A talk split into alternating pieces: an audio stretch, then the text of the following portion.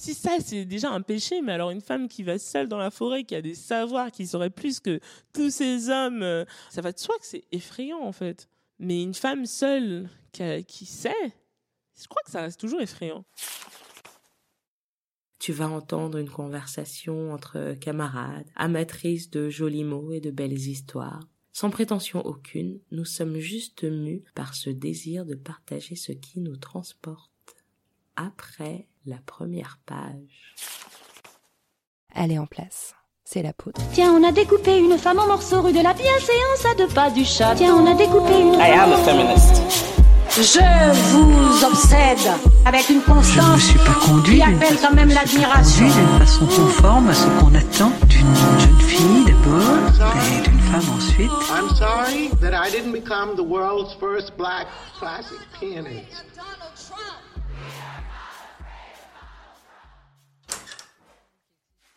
Si vous écoutez cet épisode sans avoir lu le livre Moi, Tituba, sorcière noire de Salem de Marie Scondé, laissez tomber. Lisez-le et revenez. Non mais sérieusement, on va vous le spoiler là. Enfin plutôt vous le divulgacher. Il y a vraiment rien de pire que de se faire spoiler un chef-d'œuvre. Donc allez-y, allez à la bibliothèque la plus proche ou à la librairie, filez sur internet, vous le commandez et de préférence sur un site qui ne contribue pas à tuer des libraires et revenez après. Bouge pas. Allez, salut. Bon, maintenant qu'on est entre nous, je vais continuer.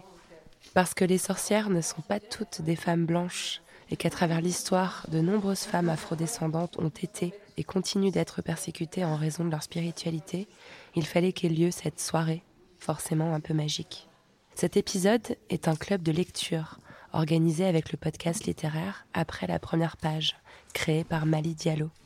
Il a été enregistré en public à la Villa Rose un soir d'hiver. Mali et moi recevions trois femmes écrivaines, la poétesse Kiyemis, la romancière Laurane Safou et l'artiste Maya Mindou, pour rendre hommage à deux autres femmes, l'immense Marie Scondé et la sorcière Tituba, condamnée à Salem en 1693. Vous risquez de sentir son souffle dans votre cou pendant l'écoute de ce podcast.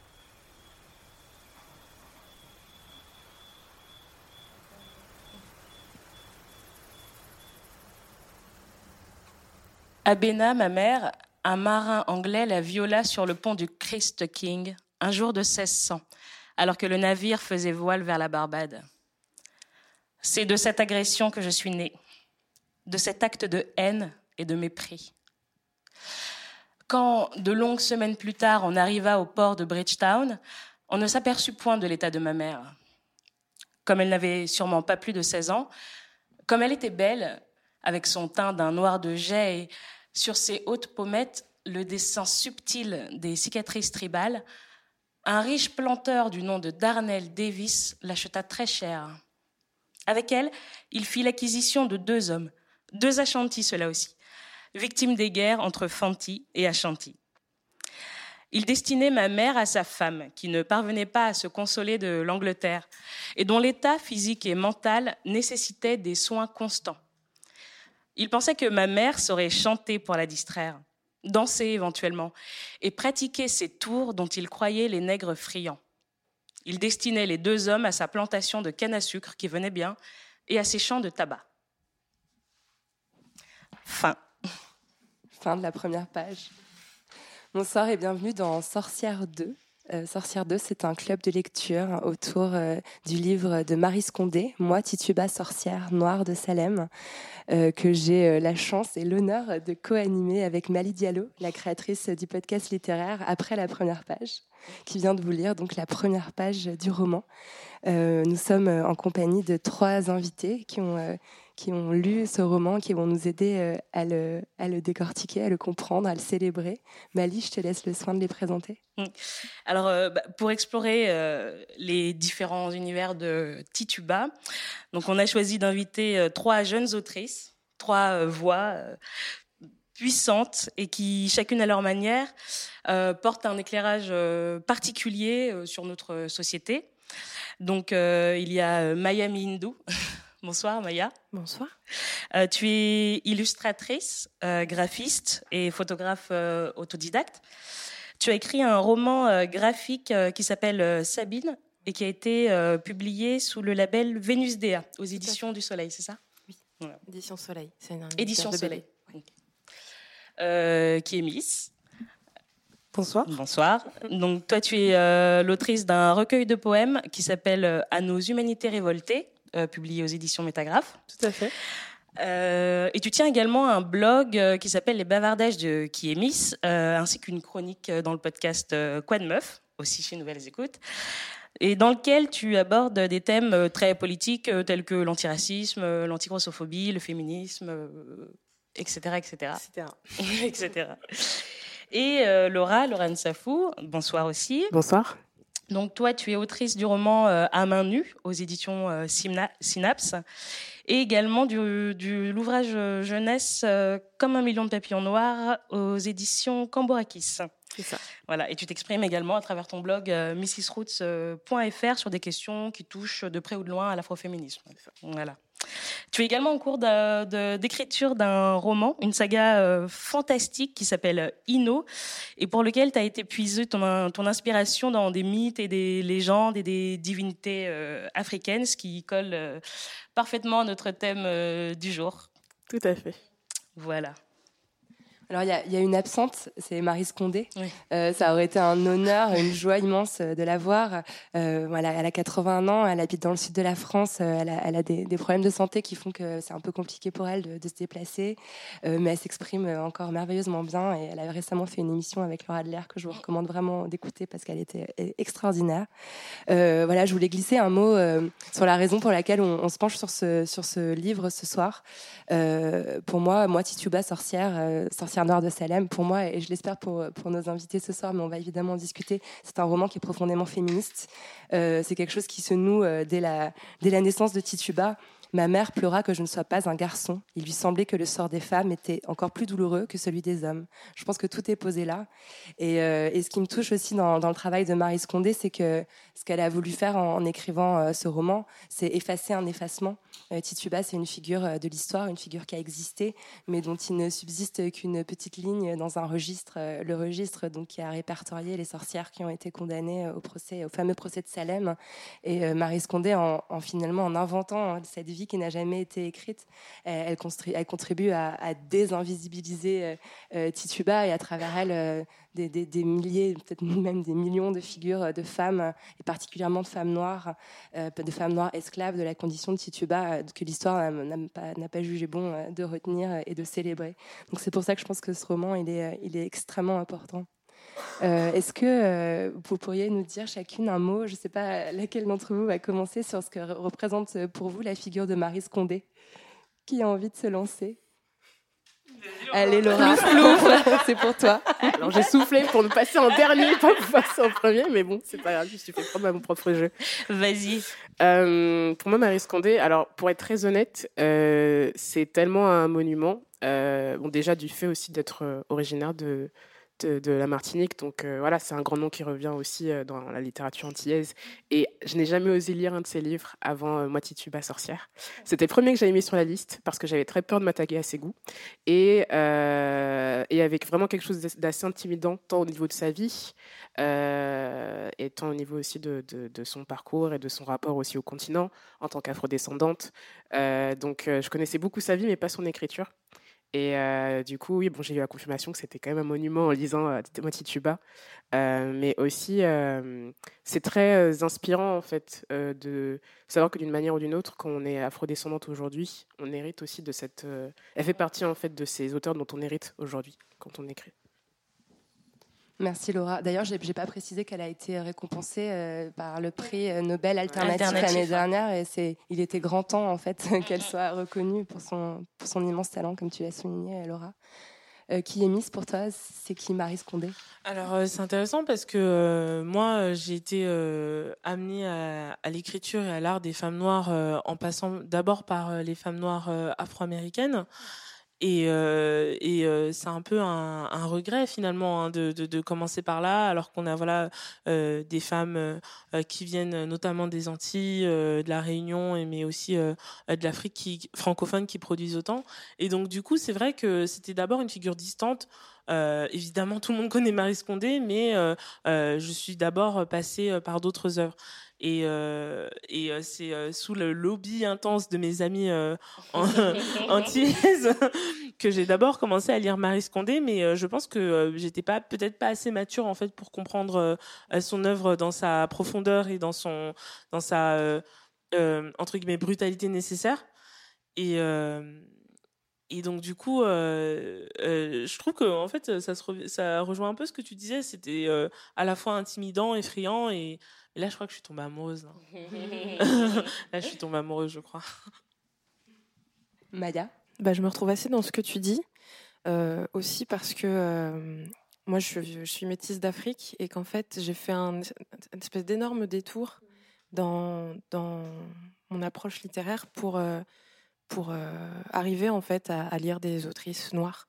Euh, la première étant Angela Davis, qui a été comme une porte euh, immense à tout, euh, à tout mon rapport au monde, comme si ça mettait des mots sur des choses que, qui, où il n'y avait pas, en tout cas, le- l'espace euh, ni le vocabulaire qui existait euh, avant.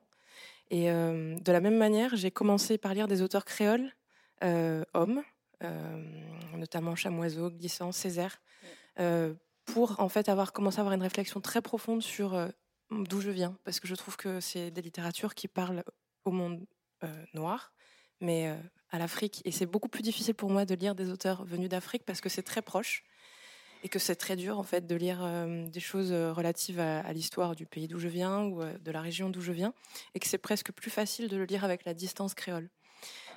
Et du coup, Marie Scondé, c'était comme l'autrice que je cherchais après avoir lu Chamoiseau, qui est un auteur qui m'a subjuguée.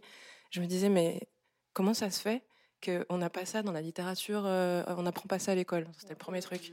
Genre, waouh, je pense qu'on va pas mal en parler, mais euh, c'était déjà des réflexions que j'avais euh, au lycée. C'est-à-dire que je comprenais pas pourquoi on- n'apprenait pas Césaire, on n'apprenait pas Senghor, même à l'époque, et et Fanon, évidemment. Alors, à l'époque, je ne connaissais pas Marie Scondé. Euh, mais en tous les cas, quand j'ai lu après Chamoiseau, etc., je me suis dit, mais il y a aussi des autrices noires qui, euh, doivent raconter euh, ces histoires-là, un peu comme Chamoiseau l'a fait dans Texaco, où son héroïne est très proche, de, à quelque chose en tout cas d'assez proche de Tituba. Euh, voilà, donc en fait, c'est une espèce de grand détour pour, euh, pour, pour moi de, de lire Marie Scondé, parce qu'elle a fait le lien avec le continent africain aussi, avec euh, goûts et avec d'autres euh, écrits. Elle a, eu besoin de revenir en Afrique, et moi, c'est comme si j'avais eu besoin d'aller euh, aux Antilles pour revenir en Afrique. C'est vrai que c'est un peu étrange cette chose parce que je vous rejoins sur le fait que bah, Marie Scondé, j'ai toujours su son nom et moi je me suis confrontée à son écriture super tard. Enfin, j'ai toujours su qu'elle existait, mais j'ai jamais été, j'ai jamais été la chercher. Et je sais pas pourquoi, en fait, on, a toujours tendance à aller chercher euh, ailleurs, alors que, euh, enfin, comme si, euh, comme si euh, c'était pas possible, comme si on ne pouvait pas imaginer qu'on avait sur notre sol des personnes qui noires, des idoles, des exemples noirs qui soient capables de nous, de nous montrer la voie. C'est un peu. Bah, c'est aussi le manque de promotion, en fait, je pense aussi que ces figures-là. Euh, clairement, euh, si je, je pense que des, des personnes antillaises qui euh, ont suivi leur, qui ont fait leur lycée aux Antilles, ouais, là-bas, eux ont eu l'occasion, voilà, c'est au programme. Mm. Là où, quand tu es dans l'Hexagone, euh, tu as l'occasion d'entendre justement des noms, Mm. tu as l'occasion de savoir que euh, euh, tel auteur ou tel autre auteur a contribué à euh, proposer soit des, soit, euh, je crois que c'était Chamoiseau euh, ou Confiant, mais qui proposait justement cette euh, cré- créolisation même de la narration de leur roman, Ouais. quitte à ce que la personne ne comprenne pas. Voilà, il y a des discussions, on sait qu'il y a ça en fond, mais il n'y a pas de figure qui se détache, et encore moins celle des femmes. Et surtout, c'est à toi d'aller la chercher, en tout cas dans le système euh, scolaire, euh, ici, en tout cas, euh, métropole, je sais pas trop si on dit ça. C'est à toi d'aller le chercher si tu as envie de le lire, en fait. Oui, clairement, parce que même le travail de Simone Schwarzbart, qui Ouais. donc, est tout aussi, voilà, tout aussi talentueuse, et je la recommande, Ouais. Plus et vent sur Télumé Miracle, c'est un, un classique, Oui. mais c'est un classique très connu aux Antilles, Mais pas que, ici, mais hein. pas ici. Pas ici.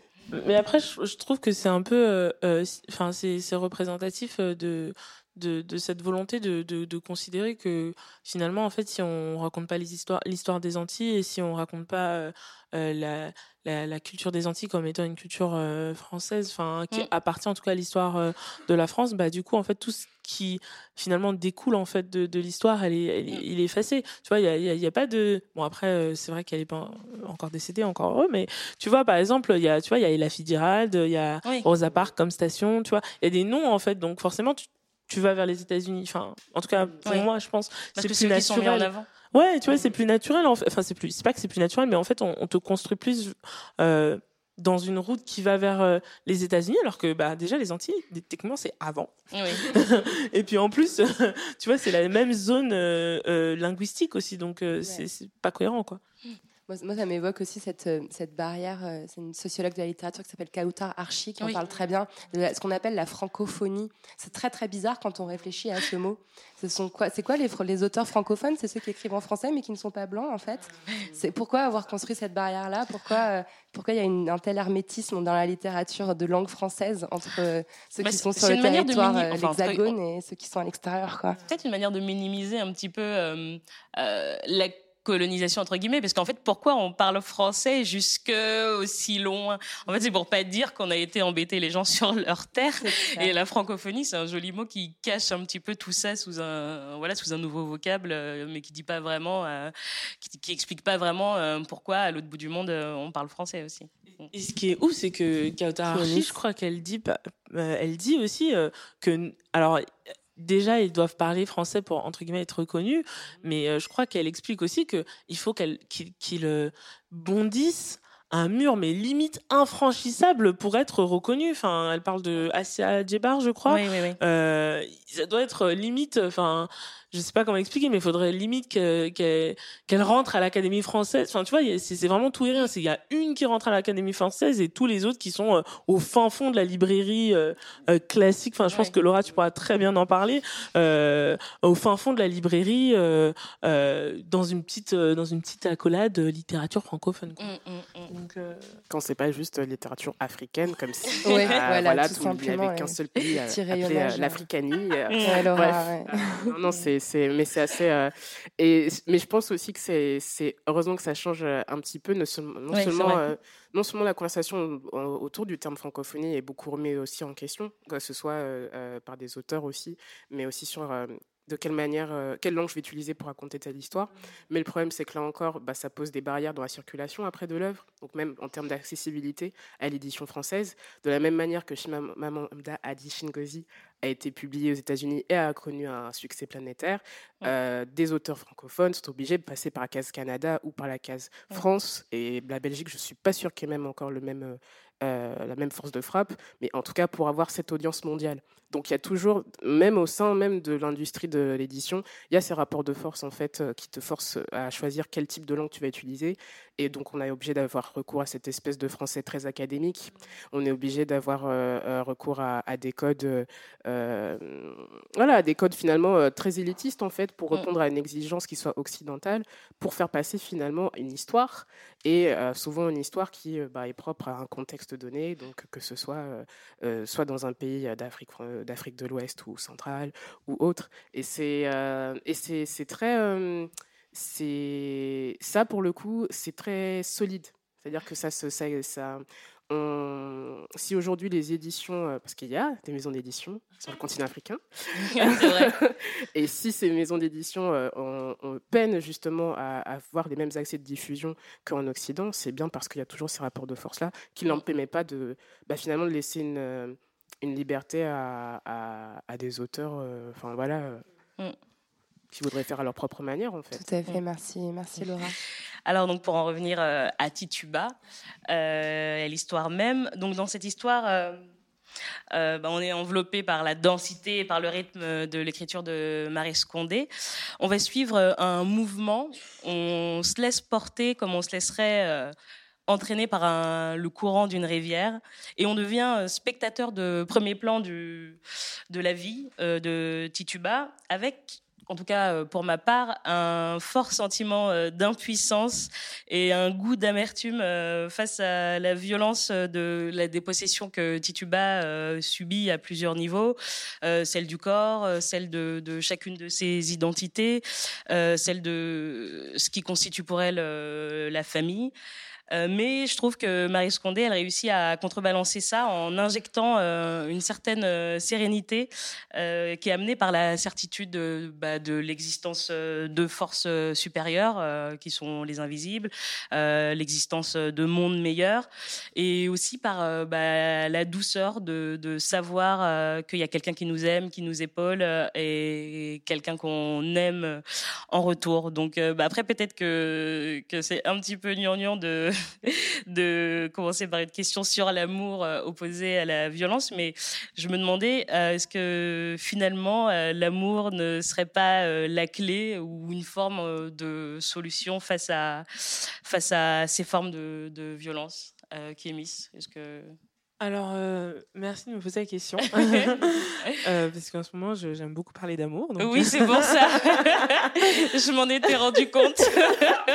Comme une petite obsession. ce que, ce que j'aime beaucoup dans, dans, ce recueil, c'est. et que je trouve assez familier, hein, bizarrement, c'est vraiment le, le lien qu'elle a avec Mama Yaya. C'est ça. Oh, j'ai envie, j'ai envie de dire que c'est sa grand-mère parce que moi, ça me rappelle ma grand-mère. En mais oui, c'est sa grand-mère. tu vois, c'est, c'est sa grand-mère et du coup, ça me, ça me rappelle ma grand-mère en fait. Et tu vois, c'est, c'est, je commence par cet amour parce que je pense que c'est celui qui compte le plus en fait finalement euh, l'amour euh, transgénérationnel et qui me qui me qui me parle à un niveau euh, mmh. c'est vraiment ce que je vis moi dans, ma famille avec ma mère et ma grand-mère hein, mmh. et, et les conflits et, les batailles et, et le fait qu'elle finalement elle, elle, voilà elle reste comme tu dis elle l'épaule et je ne sais pas si c'est l'antidote à la violence, mais c'est vrai que pour le coup, euh, moi qui ai beaucoup de mal euh, à lire des romans sur l'esclavage, vraiment beaucoup, beaucoup de mal des, des, œuvres en fait en général, j'ai vraiment euh, beaucoup de mal. Parce que c'est très violent. Parce que c'est très violent. c'est c'est brutal et c'est ça m'impacte beaucoup trop. Je crois que je suis pas assez forte pour euh, pour euh, pour, recevoir ça. euh, ouais, pour recevoir ça. Mais pour le coup dans moi Tituba justement comme tu le disais comme elle est un peu enveloppée par cette présence en fait de sa de sa grand-mère voilà je vais dire que c'est sa grand-mère hein. vous allez vous, allez m'accepter que Marise le veuille ou non. Voilà. Et puis tu vois c'est aussi le lien qu'elle a entre enfin l'amour qui passe par l'apprentissage en fait, la, la, la, la, la continuation en fait de l'existence euh, euh, de ce lien malgré voilà malgré un peu euh, la mort. ça ça m'a touché et ça a vraiment adouci le roman et et oui c'est vrai que c'est c'est bien que tu aies commencé par cette question, même si tu la trouves gnangnan et voilà, on assume d'être gnangnan. c'est pas, c'est simpliste, c'est simpliste en fait. enfin, l'amour contre la violence ou cœur avec les doigts, c'est ça que je veux dire dans gnangnan. c'est un peu simpliste, mais en même temps, euh, est-ce que ce qui n'est pas simple n'est pas, ne va pas finalement droit au but euh bah, C'est surtout que, euh, après je te laisse euh, du coup Laura rebondir, mais c'est surtout qu'en fait cet amour, c'est pas juste l'amour comme ça, c'est que ça lui permet d'acquérir de la résilience en fait. Mmh. Elle reste, elle est là, ça, la renforce, ça la, ça la guérit, tu vois, ça, ça l'accompagne justement dans sa guérison, ça lui permet de se construire et moi, voilà, c'est le seul amour dont j'ai vraiment, enfin, dont j'ai vraiment envie de parler parce que j'ai l'impression que c'est d'ailleurs selon moi, les seuls amours qui existent vraiment dans ce livre, en fait. Euh, l'amour des femmes. Enfin, de ces femmes-là. Parce que, bon, pas toutes les femmes, du coup. Mais... en tout cas, qui est inconditionnel et qui va pas euh, dévier en fonction des, éléments euh, extérieurs, quoi. Ça Et puis, c'est le seul, j'ai l'impression qu'il l'enrichit, qu'il l'épanouit. Tu vois Qu'il la transforme, qu'il la transforme, qu'il la libère, en fait, finalement tu vois, euh, que ce soit au début quand euh, elle est dans sa dans sa dans sa dans sa case, euh, tu vois, c'est c'est c'est ça finalement qui la qui la renforce, c'est l'amour de de ces femmes, tu vois. Et pour moi, c'est c'est c'est tellement inspirant et puis c'est même pas inspirant en fait, c'est c'est trop c'est trop c'est trop fade le mot inspirant, tu vois. C'est c'est mais c'est vrai que aussi, ouais, comme on, comme euh, euh, c'est une population à qui on a dénié longtemps euh, le droit d'aimer aussi. on séparait les familles, on séparait les couples, etc., etc. Et c'est pour ça que en fait la force, la force de l'amour, elle prend mille fois plus de place quand elle a la chance de, de s'exprimer, alors que c'est un, c'est un, un sentiment précieux et rare en ce temps-là et en ces époques. C'est exactement ça. Maya? Euh, Oui. C'est comme si, en fait, euh, elle avait, euh, pour rejoindre ce que tu dis, elle avait une exigence, en fait, de l'amour qu'elle tient. À chaque fois, elle se pose la question, est-ce qu'il faut que j'aille dans le mal? Euh, Et qu'en fait, pour elle, c'est une exigence parce que c'est comme, c'est sa base, sa mythologie d'enfance. Dans ce milieu violent, c'était quand même l'amour et, et- et la, et la bienveillance, la transmission, etc. Et c'est un truc, tout le long du livre, qui revient comme étant une flamme qu'elle a en elle et qui la, et, et qui la réchauffe euh, à ch- à chaque moment difficile. Et c'est en ça, c'est vrai que c'est fort parce que c'est en contraste avec toute la violence autour. Et évidemment, l'amour est toujours euh, plus fort euh, contrasté avec la violence, comme tu dis. Et c'est pas du tout cucu, je crois que c'est au contraire euh, essentiel. On va arrêter de s'excuser euh, d'aimer. Amen, Jesus. Laura, ça t'inspirait quelque chose de cette notion d'amour dans le roman? Euh, mais je pense que c'est surtout grâce à cet amour-là qu'elle euh, qu'elle vise le retour, en fait. Parce que euh, quand elle cherche désespérément à, repartir, euh, euh, et pourtant, même si elle est euh, amoureuse transie, euh, alors on pourra parler aussi de. J'ai vu comment vous avez écarté les autres amours. Parce que là, on parle, on parle de l'amour, voilà. de l'amour qui le lie à sa mère et à sa mère adoptive qui sont décédés, mais il y a aussi des hommes dans ce Oui, c'est hein, Je, vous ai vu, je vous ai vu. Ah là là, oui, il y a aussi des hommes. Euh, mais justement, je trouve ça intéressant que même dans son amour, dans son amour transi pour, pour John Indien, euh, elle songe en fait au retour. C'est-à-dire qu'elle aurait très bien pu se dire bon, bah, en fait, j'ai John, Indien avec moi euh, dans, cette, dans ce pays que je ne connais pas, où il fait froid, etc. Je peux m'en contenter. Et en fait, non. Le pays, c'est quoi? Bah, Le pays, c'est la terre de là où il y a sa mère, là où il y avait euh, justement sa cabane, où justement, comme euh, Miss l'a dit, elle a tout appris aussi de maman Yaya. Et finalement, même quitte à retourner vers la plantation où il y avait des esclaves, etc. etc. Donc, je pense que c'est vraiment. Euh, tout a été dit vraiment en termes de résilience, mais surtout, c'est ce qui l'amène en fait à concevoir que coûte que coûte, il faut qu'elle reparte. Même au moment où elle pense euh, mourir, elle, s- elle- elle se demande si, euh, si son, son âme pourra enjamber l'eau vers son, vers, sa, vers son pays natal. Et c'est pour ça que je, je- c'est vrai que pour le coup, il y a une forme d'amour qui, qui m'a beaucoup plus touchée, c'est celui du pays. Euh, mais après aussi, je pense que c'est du fait de... C'est très propre au fait aussi au- au- à l'histoire des afrodescendants en général, en fait. Euh, d'être né, soit d'être né loin, soit que ce soit nos parents ou nos arrière-grands-parents qui ne sont pas allés pendant des, années euh, dans leur pays d'origine ou des choses comme ça.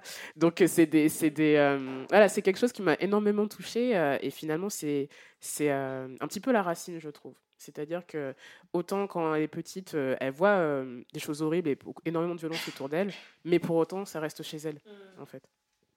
On vous avait demandé à, à chacune d'avoir peut-être un mot, une émotion euh, qui ressort euh, à la lecture de ce roman. Si, si, si- si toi, tu devais résumer en une émotion ce que tu as ressenti en, en lisant ou en relisant euh, Tituba. Maya. Euh, je, je pense que ce qui m'a le plus touché dans ce livre, c'est ce que ça dit. Euh, c'est ça la cabane, c'est-à-dire le lieu qui est à elle. Je pense que tout le monde sera d'accord.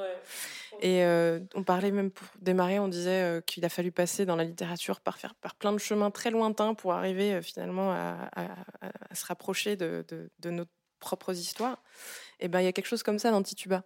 Et ce qui rend le truc assez euh, accessible, enfin, universel à, à toute histoire, euh, en, en dehors même des afrodescendants d'ailleurs, par rapport, euh, par rapport à- au fait d'être euh, une femme. Et tout son parcours, c'est de revenir à, cette cabane. Et on voit quand elle s'éloigne et, quand elle revient, c'est euh, ça y est, t'es revenu, t'as fait tout ce chemin-là. Il a fallu que tu te trompes mille fois, mais en fait, t'avais commencé à un endroit, il a fallu que tu t'en ailles, il a fallu que tu reviennes. Et en fait, on est voilà, c'est cette chose-là, je crois profondément qui, qui, qui nous met dans des réflexions tout le long du livre. Évidemment, tout ça va aussi avec euh, ce qu'on disait avec John Indien, etc. Qui, bah, c'est le gars qui la sort de la cabane un peu quand même. Voilà. Et, euh, voilà. On n'est pas euh, en paix avec John Indien. Non, hein. Je pense qu'on va lui c'est ça, faire Je trouve qu'il devrait y avoir une question, une question Mais sur ce John choix Indien. qu'il la force à faire, non, mais non, Ah en ouais. fait, gâcher la vie des gens comme ça gratuitement, non. je- En même temps, il n'est pas complètement dé- détestable ce personnage. Oui, donc y je a- dis pas ça, mais On le- parlait d'amour, il y a un. Bah, moi, j'arrive pas à le détester en tout cas. Il faudrait peut-être qu'on fasse une question entière. sur lui. Mais vraiment, il y a tellement de choses à dire sur lui. hein. Il y a trop de choses à dire. Mais c'est c'est pas ni blanc ni noir, mais c'est juste. euh, euh, c'est lui qui, qui allume le bouton, quoi. C'est lui qui la sort euh, pour euh, la, la ramener dans, dans le monde euh, qui va lui faire le plus de mal, en fait. Je dis, c'est lui qui la sort de sa cachette, quoi. Et, et en même Qui temps, et en même temps, c'est, enfin, alors, euh, Je ne, j'ai, c'est vrai que j'ai beaucoup de mal à, à éprouver de, de, de l'affection pour ce personnage. Euh, Enfin, dès le début, j'avais, enfin, j'ai eu vraiment euh, une difficulté à m'associer à, à ce personnage. Même, Il est trash. Même quand il... Ouais, voilà. Franchement, tu me montres les mots de la bouche. ouais. J'allais parler de fuckboy, mais Je merci. voulais pas le dire, mais, un mais en même, trash. mais en même temps, en même temps, je l'en veux de pas entre guillemets pas la, la- c'est pas la défendre en fait, c'est finalement d'être son allié parce que c'est lui qui c'est lui qui l'attire pour lui-même. hein, il faut dire aussi pour euh, et elle le dit très bien, Mama Yaya.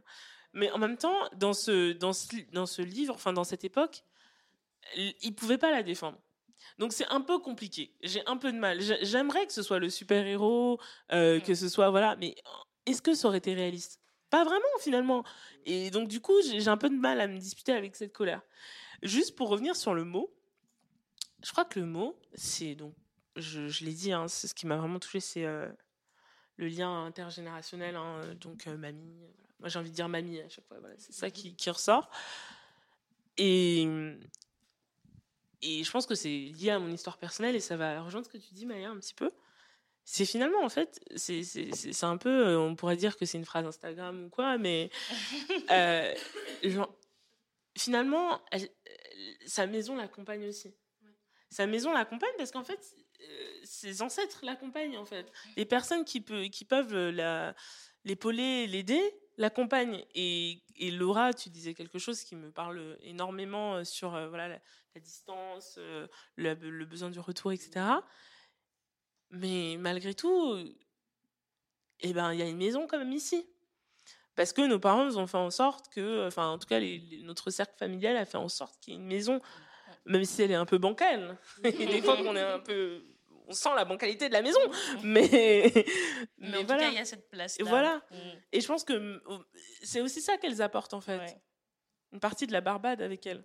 Mais du coup, ça m'amène à une question euh, que je voulais poser, bah, notamment à toi, Laura, mais vous pourrez euh, euh, répondre les autres également si vous avez des choses à dire dessus. Bah, c'est justement avec bah, tous les drames politiques qui se sont joués au fil des siècles, etc., l'immigration, les guerres, l'esclavage, la répression religieuse. La spiritualité, les croyances, les sorts ont dû évoluer parce que euh, les personnes étaient euh, déplacées. On a l'exemple dans le livre avec Tituba qui arrive euh, à Boston et qui doit adapter ses rituels à la faune et à la flore américaine bah, après avoir dû quitter la Barbade. Quoi. Et en fait, ça fonctionne quand même. Du coup, je me demandais qu'est-ce que ça nous dit de, de, par rapport à tu vois, la valeur accrue qu'on accorde aux choses quand on estime qu'elles sont pures, qu'elles sont euh, authentiques, qu'elles sont euh, euh, intouchées. Parce que là, c'est des, des sciences qui ont été transformées. Alors, qu'est-ce qui est, où, où, où se place la valeur Est-ce qu'il y en a une qui est plus, qui est plus valide que l'autre Qu'est-ce qui se perd Qu'est-ce qui s'enrichit Tout ça. Large question. tu as 45 non, minutes. il m'en faut, il me faut deux heures en fait. C'est ça le problème. Euh, en fait, moi, quand j'ai, quand, quand, c'est une très très bonne question parce que ça me fait penser euh, à la macumba en fait, euh, dans par- donc euh, ce courant de religion qui est pratiqué euh, dans les communautés afro-brésiliennes, euh, où euh, dans, euh, donc c'était dans Macumba Force Noire.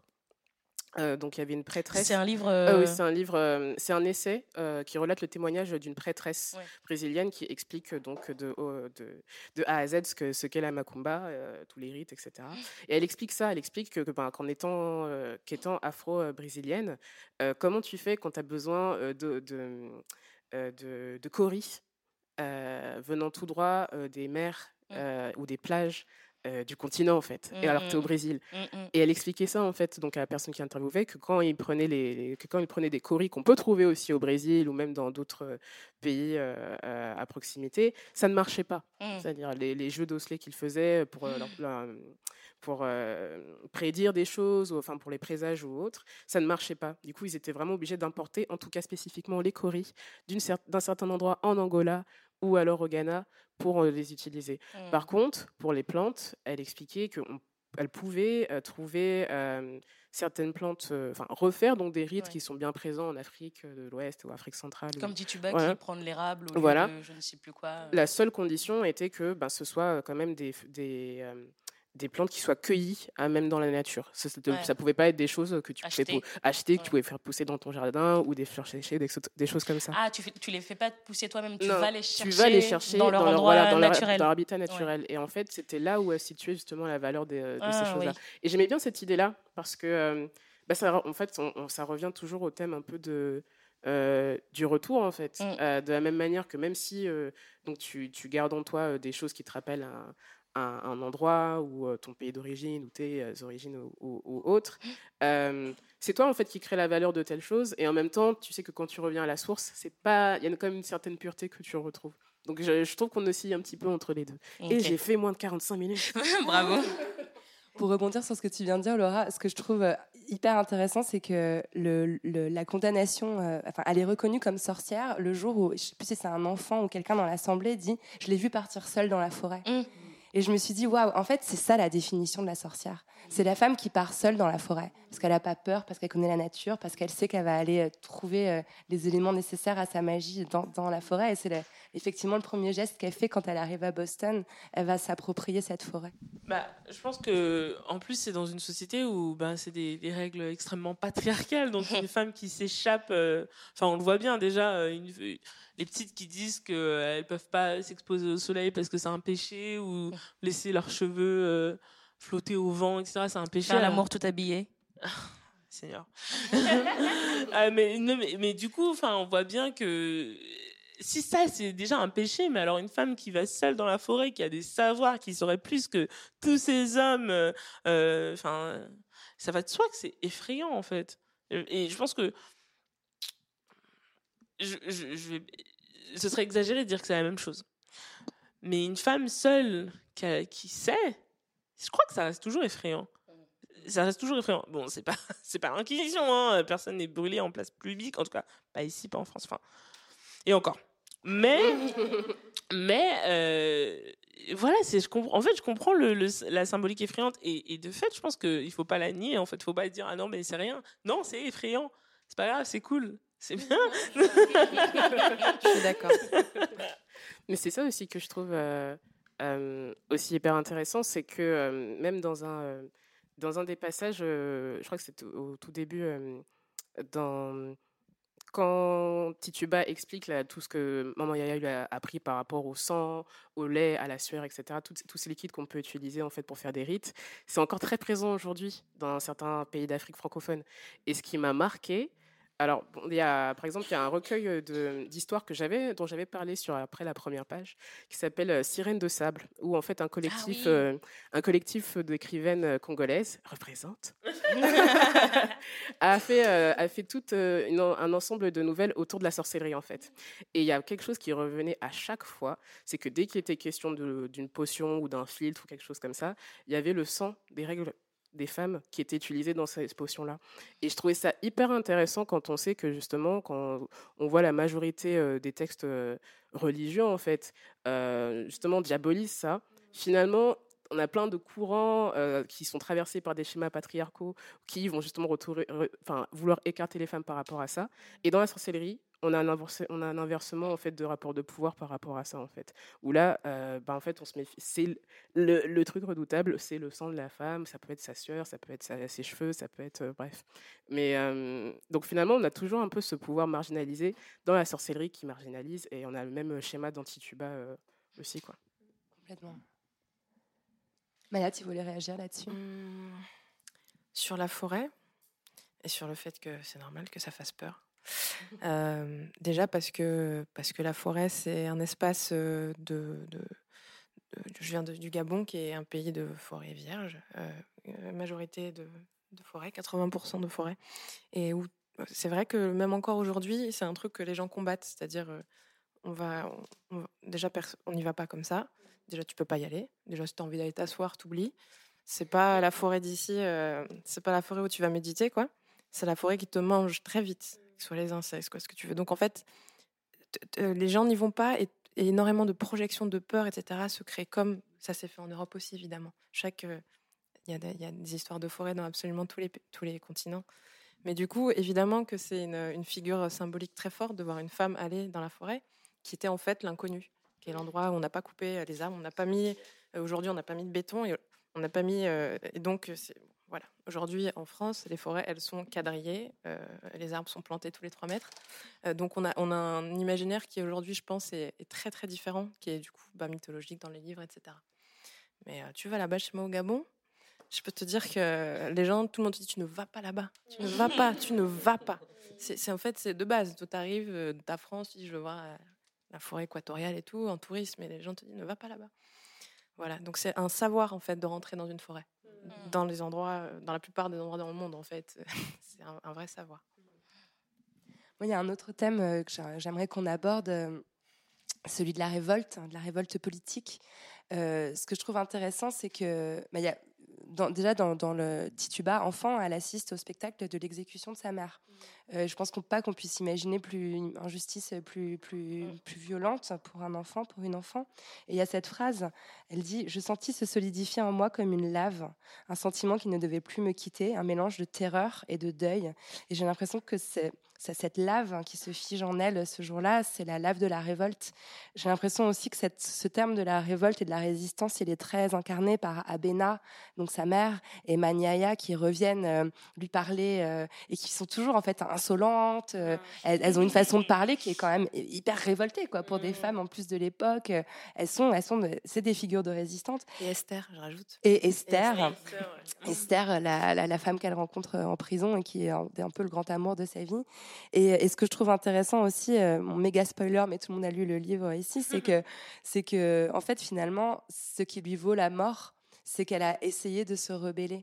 Et finalement, elle n'est pas morte de- du procès en sorcellerie, elle est morte d'avoir voulu aider à organiser une révolution qui était une révolution anticoloniale, anticapitaliste et donc politique. Et finalement, c'est comme si la pire faute commise par, euh, par une femme noire, c'est d'avoir euh, résisté politiquement.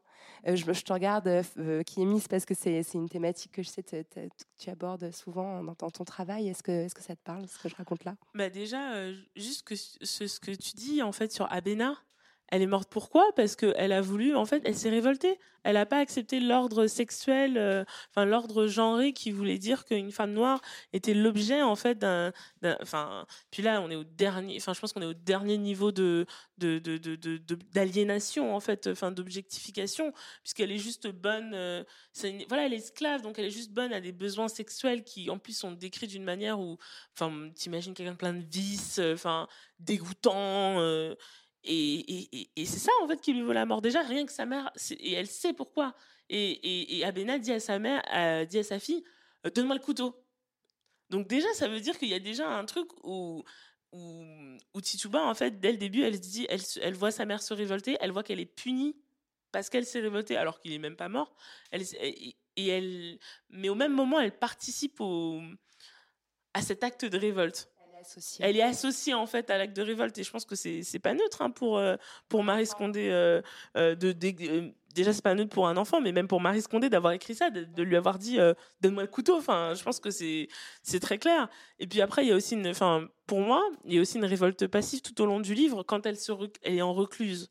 Elle est elle est marginalisée Enfin, c'est même pas elle est marginalisée, c'est que pour elle, elle, se marginalise parce que voilà, elle a, vu euh, cette foule euh, excitée, joyeuse à, la, mort de sa mère, donc euh, elle veut plus rien avoir à faire avec, euh, la population, avec les blancs, et voilà. Et ce qui est intéressant, c'est que John l'Indien, on va en parler de lui. euh, Oh non il a, en fait, il a un discours, il a un discours euh, où tu as l'impression qu'il il a lu Fanon avant l'heure, ou c'était voilà.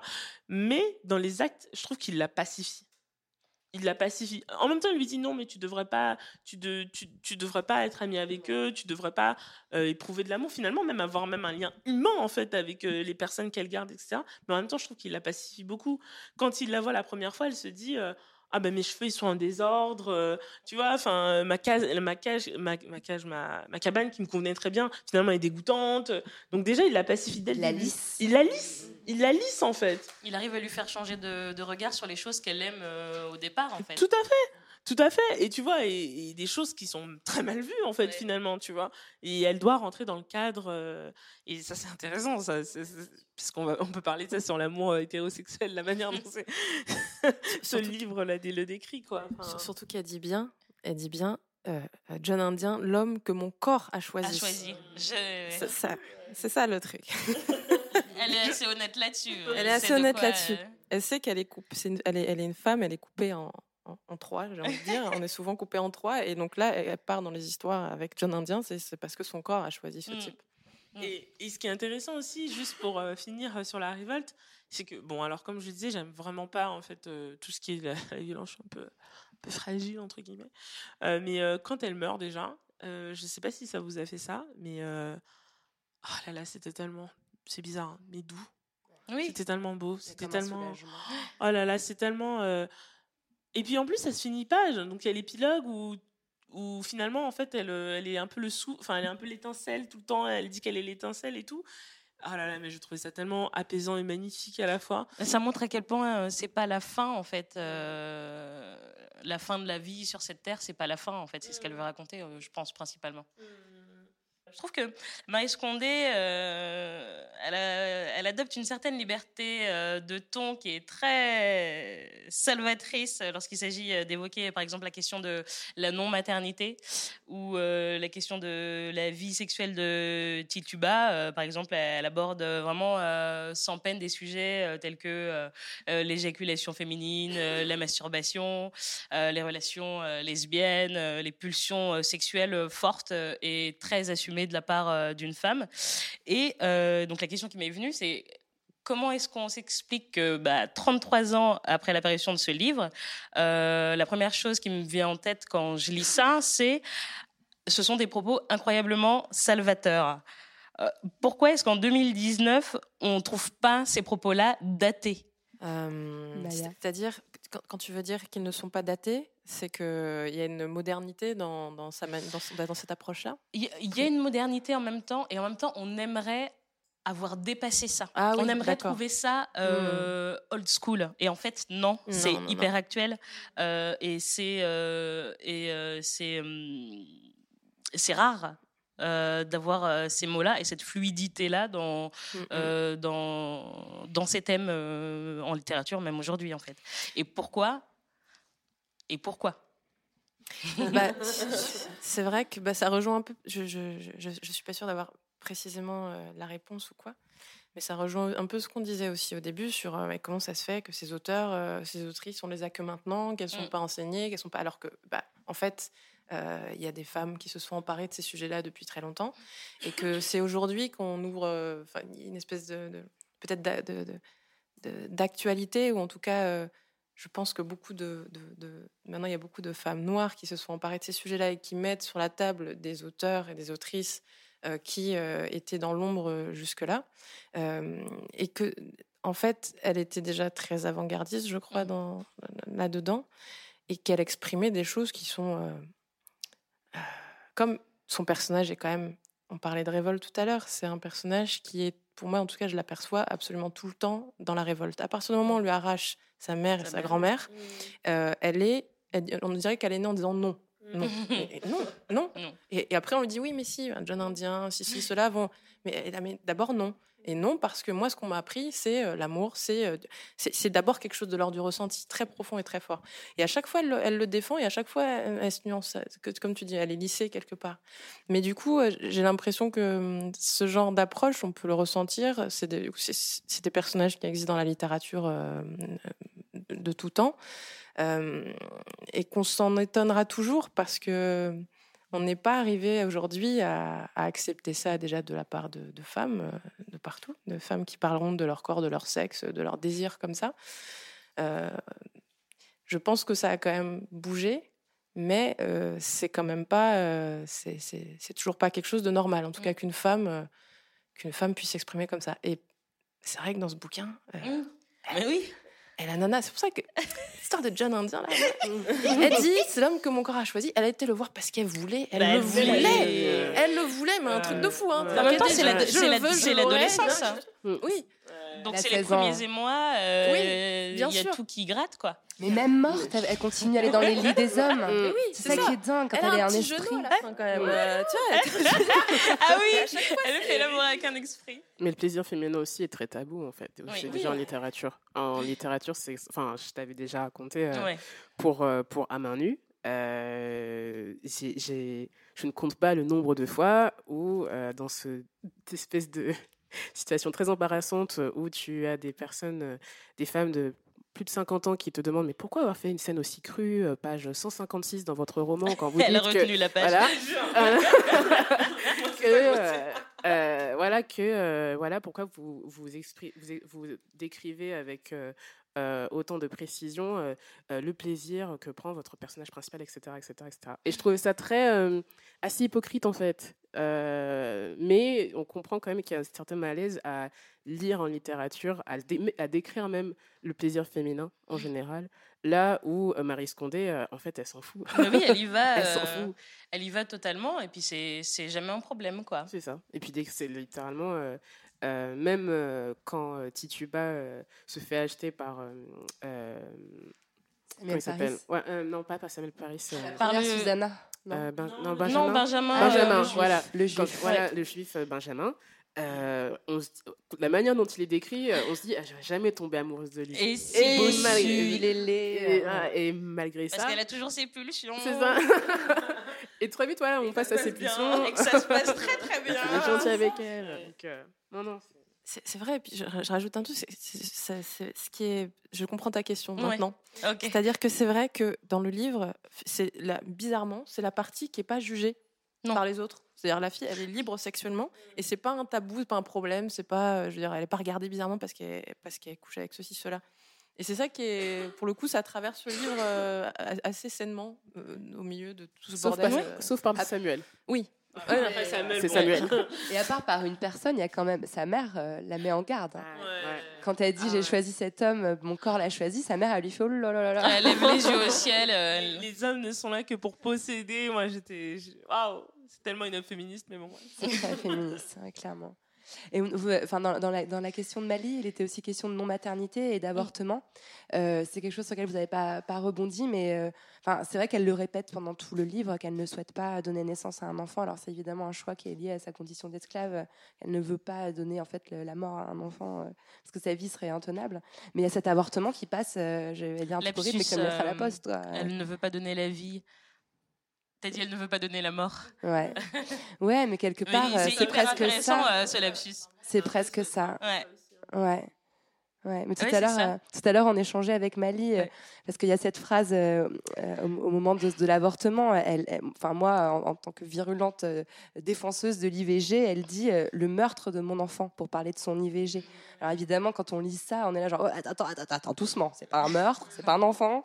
Mais, mais Mali, tu m'as répondu d'une façon. Enfin, je vais pas te dire ce que tu m'as dit, mais Oui. c'était. Ben, en fait, ce que je disais, pourquoi elle considère que c'est un meurtre, parce que c'est comme si elle avait décidé euh, d'éviter à cet enfant-là de vivre cette vie euh, terrestre et qu'elle le faisait passer directement dans le monde des invisibles. Et euh, bah, pour qu'il passe dans le monde des invisibles, il faut qu'il meure parce que tu es obligé de passer par cette porte-là. Et je pense, de mon point de vue en tout cas, que c'est pour ça qu'elle emploie ce mot qui est fort, effectivement, et qui pourrait nous, cringer. Mais je crois que c'est parce que c'est pour signifier que c'est juste un, un passage. Et si l'enfant ne naît pas, bah, il ne meurt pas. Et s'il ne meurt pas, il rejoint pas euh, ce monde-là euh, de paix et, et d'amour. Et de fait, bah, c'est elle qui met fin euh, à sa vie. on, on a toutes choisi un passage. Peut-être qu'on va passer à la lecture des passages. Est-ce que tu veux commencer, Fanny? Pardon, tu veux commencer, qui est Miss? Je revins lentement vers ma case. Pour la première fois, je vis ce lieu qui m'avait servi d'abri et il me parut sinistre. Les planches grossièrement éca- écarrées pardon, à coups de hache étaient noircies par pluie et vent. Une bougainville géante, adossée à son flanc gauche, ne parvenait pas à l'égayer malgré la, pourpre de ses fleurs. Je regardais autour de moi. Un calebassier noueux, des roseux. Je frémis. Je me dirigeai vers ce qui restait de poulailler et saisis une des rares volailles qui m'était demeurée fidèle. D'une main experte, je lui ouvris le ventre, laissant la rosée de son sang humecter la terre. Puis j'appelai doucement Maniaya Maniaya Celle-ci m'apparut bien vite. Non pas sous sa forme mortelle de femme, au grand âge, mais sous celle qu'elle avait revêtue pour l'éternité. Parfumée, une couronne de boutons d'oranger en guise de parure. Je dis en haletant Maniaya, je veux que cet homme m'aime. Elle hocha la tête. Les, les hommes n'aiment pas. Ils possèdent. Ils asservissent. Merci Kiemis. Pourquoi, pourquoi tu choisis ce passage? Euh, parce que, encore une fois, ça, ça, ça, ça décrit un peu ce que je ressentais dans ce livre. Euh, C'est-à-dire à la fois voilà, le, le, le besoin, le, euh, oui, le besoin de, de, de consulter en fait sa, sa, sa- son aïeul. Euh, D'ailleurs, on pourrait parler aussi de la reconstruction en fait finalement des, de la famille euh, dans ce, dans ce monde, mais bon, c'est une autre question. Euh, et aussi parce que voilà, je, je trouve que c'est une phrase tellement féministe. Enfin, ça dit tellement de choses en fait. Ça dit tellement de choses sur les relations hétérosexuelles dans un monde patriarcal. Enfin, on peut pas écrire cette phrase si on n'est pas féministe. Enfin, si on n'est pas féministe, c'est quoi? On peut pas l'écrire. Sûr. Tu vois, ça dit, c'est- c'est malheureux. Enfin, je, je- évidemment, euh, ah, j'ai pas envie de faire de disclaimer. Donc je disais, euh, euh, donc je disais que voilà, je trouve que c'est très fort en fait finalement, et elle sait déjà en fait ce qui va se passer.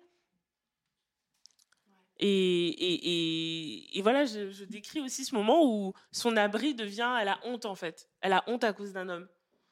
Et je trouve ça, j'ai trouvé ça tellement fort, tellement émouvant, tellement euh, ça m'a mis en colère parce qu'elle a raison aussi. Merci. Euh, Laura, ton petit passage Les morts ne meurent que s'ils meurent dans nos cœurs. Ils vivent si nous les chérissons, si nous honorons leur mémoire, si nous posons sur leur tombe les mets qui de leurs vivants ont eu leur préférence, si à intervalles réguliers, nous nous recueillons pour communier dans leurs souvenirs. Ils sont là, partout autour de nous, avides d'attention, avides d'affection. Quelques mots suffisent à les rameuter, pressant leur corps invisible contre les nôtres, impatients de se rendre utiles. Mais gare à celui qui les irrite, car ils ne pardonnent jamais et poursuivent de leur haine implacable ceux qui les ont offensés, même par inadvertance. Manyaya m'a appris les prières, les litanies, les gestes propitia- propitiatoires. Elle m'a appris à me changer en oiseau sur la branche, en insecte dans l'herbe sèche, en grenouille coissant dans la boue de la rivière Ormonde, quand je voulais me délasser de la forme que j'avais reçue à la naissance. Elle m'a appris surtout les sacrifices, le sang, le lait, liquide essentiel. Hélas, peu de jours après l'anniversaire de mes 14 ans, son corps subit la loi de l'espèce. Je ne pleurais pas en la mettant en terre. Je savais que je n'étais pas seule et que trois ombres se relayaient autour de moi pour veiller. Et du coup, pourquoi est-ce que tu as choisi ce passage euh, particulièrement? En fait, en termes de transmission, je trouvais ça très parlant sur le fait que euh, même euh, si Tituba n'a pas fini son apprentissage, euh, la mort de, de Moyaya n'a pas, n'a pas empêché Mm. d'accéder en fait au reste de Mm, ce mm, qu'elle devait savoir. Et je trouvais ça, ouais, toujours dans cette notion d'héritage qui m'est assez chère, assez parlant. Et je trouvais aussi intéressant qu'au au moment où elle parle des morts et de ceux qui ne sont pas là, c'est précisément le moment où euh, Tituba apprend à quitter son propre corps pour avoir, euh, pour être sous un, un- être un insecte ou un animal. Enfin, Oui. Voilà. Ah Donc, oui. euh, je trouvais ça assez intéressant. Ah oui, oui. Hyper intéressant. Maya? Il est étrange l'amour du pays. Nous le portons en nous comme notre sang, comme nos organes. Et il suffit que nous soyons séparés de notre terre pour ressentir une douleur qui, sou- qui sourd du plus profond de nous-mêmes, sans jamais se ralentir. Je revoyais la plantation de Darnell Davis, la hautaine habitation et ses colonnades au sommet du Morne, les rues casse, casse-nègres, grouillantes de souffrance et d'animation, enfants au ventre ballonné, femmes vieillies avant l'heure, hommes mutilés, et ce cadre sans joie que j'avais perdu me devenait précieux, tandis que des larmes coulaient sur mes joues. J'avais sélectionné un second passage que je voulais mettre en lien avec celui-là et qui en fait rejoint tout le monde. Vas-y. Je retrouvais ma case telle que je l'avais laissée, à peine un peu plus bancale, à peine un peu plus vermoulue, sous son toit pareil à une coiffure mal plantée. Un poinsettia saignait à hauteur d'une fenêtre. Des oiseaux de lune qui avaient nidifié entre deux planches creusées par les poux de bois s'envolèrent avec des cris plaintifs. J'ouvris la porte à deux battants. Des rongeurs surpris d'étalèrent. Euh, alors déjà, c'est marrant parce qu'on a toutes été, mais a- c'est vraiment, ça nous a parlé aux mêmes endroits. Et euh, alors pourquoi ces deux passages? Je crois que c'est euh, c'est ce qu'on porte tout, tout ici et, et dont tu as parlé aussi tout à l'heure, c'est-à-dire on a, on a ce, ce rapport à la terre euh, comme- très fort étant loin. Et la manière dont elle en parle me, me- ouais, fait beaucoup écho parce que, parce que tout, bah, tout ce qu'on dit depuis tout à l'heure, c'est que y a, y a- la Tituba a un lien très fort à sa terre, qui est relié à sa mère, qui est relié à sa grand-mère, qui est relié donc à l'enfance. Et, euh, elle raconte très bien ça, Marie Scondé, c'est-à-dire que l'enfance, peu importe d'ailleurs où elle se passe, peu importe les conditions matérielles, on en fait une mythologie. Euh, on se la raconte quand on grandit, ça devient, euh, tout devient énorme, quoi. Tout devient surdimensionné dans nos souvenirs. Et je pense aussi quand les souvenirs sont difficiles d'ailleurs, ça marche dans les deux sens. Mais elle, son enfance, il y a une grande douceur. Et du coup, quand elle est loin, et peu importe en fait ce décor qui est, qui est très difficile, euh, qui est d'ailleurs un endroit où c'est difficile de vivre. Et je pense qu'on vient de toutes de terre où on ne serait pas forcément capable de revenir vivre parce que c'est des endroits qui sont difficiles, Oui. euh, où c'est difficile de vivre. Euh, ça m'a énormément parlé à cet endroit-là. Et donc le retour à la case à la fin, tu as lu euh, quand, euh, quand elle arrive euh, dans la case et que ma gna est, est- morte. euh, et je lis le passage où elle y revient, c'est-à-dire où elle revient à la centralité, elle revient dans sa terre, elle revient dans cette case. Et tu vois tout le long du livre où elle s'était dispersée en fait, euh, parce que la vie est faite d'expériences et que du coup on se, on se disperse. Et qu'à la fin, et ben, ok, c'est maintenant je peux revenir ici parce que j'ai, je suis euh, verticale, Mmh, elle est centrée. vertébrale, Mmh. centrée et en paix. Et maintenant, la révolte, la résistance euh, réelle avec les autres. Là, Et Lorraine, tu avais aussi choisi euh, un passage à lire qui t'avait marqué? Moi, j'ai choisi un passage, euh, page, page 104 dans l'édition Folio. Je n'avais pas pris la pleine mesure hein, des ravages que causait la religion de Samuel Paris, ni même compris sa vraie nature avant de vivre à Salem. Imaginez une étroite communauté d'hommes et de femmes écrasés par la présence du malin parmi eux et cherchant à le traquer dans toutes ses manifestations. Une vache qui mourait, un enfant qui avait des convulsions, une jeune fille qui tardait à connaître son flot menstruel, et c'était matière à spéculation infinie. Qui, s'étant lié par un pacte avec le terrible ennemi, avait provoqué ces catastrophes? N'était-ce pas la faute de Bridget Bishop, qui n'était point apparue à la maison de réunion deux dimanches d'affilée? Non, c'était celle de Jill Corey, qu'on avait vu nourrir une bête errante l'après-midi du jour du sabbat. Moi-même, je m'empoisonnais à cette atmosphère délétère, et je me surprenais, pour un oui ou pour un non, à rester des litanies protectrices ou à accomplir des gestes de purification. J'avais en outre des raisons très précises d'être troublée. À Bridgetown, Susanna Endicott m'avait déjà appris qu'à ses yeux, ma couleur était signe de mon intimité avec le malin. De cela, cependant, je pouvais sourire comme des élucubrations d'une mégère rendue encore plus amère par la solitude et l'approche de la vieillesse. À Salem, cette conviction était partagée par tous. Il y avait deux ou trois serviteurs noirs dans les parages, échoués là, je ne sais trop comment, et tous nous étions non pas simplement des maudits, mais des émissaires visibles de Satan. C'est très violent. Euh, et, euh, et en fait, je l'ai choisi pour, pour, pour plusieurs raisons. Déjà euh, parce que enfin, je pense que c'est mon prisme de femme blanche euh, qui lit ce livre et, et qui cherche euh, à, à tisser les liens avec l'inquisition euh, euh, voilà, des, des sorcières en Europe. Et c'est l'irruption de l'in- de l'inquisition européenne dans, dans, le, dans la vie de Tituba et d'un seul coup ce regard de, de, de- de ces religieux blancs euh, qui viennent d'un seul coup décréter ce qui est le bien et qui est le mal et donc les histoires qui s'entrecroisent. Euh, ce que je trouve aussi intéressant, c'est quand on voit le, le prisme des superstitions qui sont qui sont voilà qui sont portées par par cette religion. D'ailleurs, un peu plus tard, on voit un médecin qui vient soigner quelqu'un, un médecin blanc de l'université avec du lait euh, et, et du sang de chat, et on se demande vraiment quelle différence il y a avec les pratiques euh, voilà qui sont euh, même pas d'ailleurs celles de Tituba. Euh, donc voilà, il y a un, un- quelque chose aussi d'un peu ridicule quand on voit que les superstitions sont finalement bien pires que l'utilisation des plantes de Tituba, qui est peut-être beaucoup plus rationnelle et beaucoup plus raisonnable que ces croyances-là. Et puis surtout, on voit que que le- voilà la- la- la- la- le, le- le noir, la femme noire, finalement, c'est encore pire que la malédiction. C'est-à-dire que c'est vraiment le mal en lui-même. Et que et j'ai l'impression que dans ce passage-là, euh, Marie Scondé, elle, elle, elle, elle parle du racisme en réalité, et, et que et que cette malédiction-là, c'est la, c'est la malédiction du, du racisme, le fait de, de, de mettre, d'altériser euh, en permanence euh, voilà, l'autre, et en l'occurrence euh, Tituba. Euh, je vais Et aller sur, mon, sur passage à moi. Je connaissais un coin en bordure de la rivière Ormonde où personne ne se rendait jamais, car la terre y était marécageuse et peu propice à la culture de la canne. J'y bâtis toute seule, à la force de mes poignets, une case que je parvins à jucher sur pilotis. Patiemment, je colmatais des langues de terre et délimitais un jardin où bientôt crurent toutes sortes de plantes que je mettais en terre de façon rituelle, respectant les volontés du soleil et de l'air. Je m'en aperçois aujourd'hui, ce furent les moments les plus heureux de ma vie.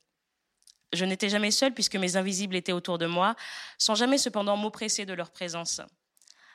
Maniaya mettait la dernière main à une partie de son enseignement, celle concernant les plantes.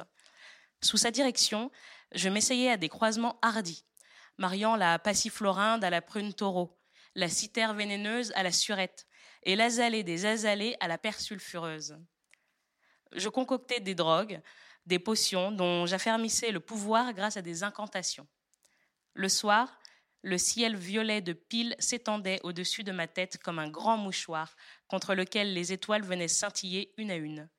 Le matin, le soleil mettait sa main en cornée devant sa bouche et m'invitait à vagabonder avec lui. Alors, euh, avec cet extrait, je suis retournée euh, au début euh, du livre. Ils sont avant vos passages. Et je l'ai choisi parce que, déjà, c'est marrant parce qu'en en lisant vos passages, on est une majorité à avoir choisi des choses qui concernent la maison, le confort, le cocon. Ça, c'est assez drôle. Et du coup, cette description-là du mode de vie de Tituba, qui dure qu'un seul temps, c'est dans mon idéal, euh, ce qui se rapprocherait le plus de l'idée d'une chambre à soi. Et donc, euh, puisqu'on est à moitié euh, dans la poudre, je me suis permise de récupérer une de ces questions rituelles et de vous la soumettre à toutes, et notamment à Lorraine, qui la pose souvent, mais qui n'y répond jamais. J'avais pas prévu ça, Voilà. Alors, c'est quoi votre chambre à vous, ou si vous n'en avez pas une, ce serait quoi idéalement? Du coup, regarde, du coup. Euh, moi, j'ai, moi, j'ai l'impression euh, que ma chambre à moi, c'est la poudre. Hein. Mm. c'est clairement ça. Euh, à un moment donné, j'ai décidé que j'avais envie d'avoir un endroit où, où déjà on serait juste entre meufs. Parce que dans ma chambre à moi, il n'y a pas d'hommes, je vous le garantis. de temps en temps, mais vite fait. Quoi. c'est choisi, puis quand on veut qu'ils partent, ils, ils partent. quoi. Voilà. Mais, euh, mais voilà, je pense qu'en tout cas, le, fait d'avoir, euh, d'avoir créé cet espace-là où la parole des femmes n'est pas entravée, où personne ne vient nous, nous, nous, interrompre ou nous contredire, c'était déjà un premier pas pour moi euh, pour créer cet espace où, où je peux m'apaiser mentalement et, et, commencer à réfléchir sur moi. Mais je suis loin d'avoir terminé le travail. Donc voilà, je ne répondrai que ça. Mais merci Mali pour la question. ok. Bien galère, elle est bien galère cette question. Oui, hein, elle est galère. Elle est, elle est difficile. Euh, elle est vraiment difficile. Euh, si je laisse venir les choses, euh, sachant que je viens de lâcher mon appart hier, je suis en plein déménagement, que je, je pars à l'aventure à Marseille, j'ai pas de maison, j'ai rien. Enfin, bon, voilà.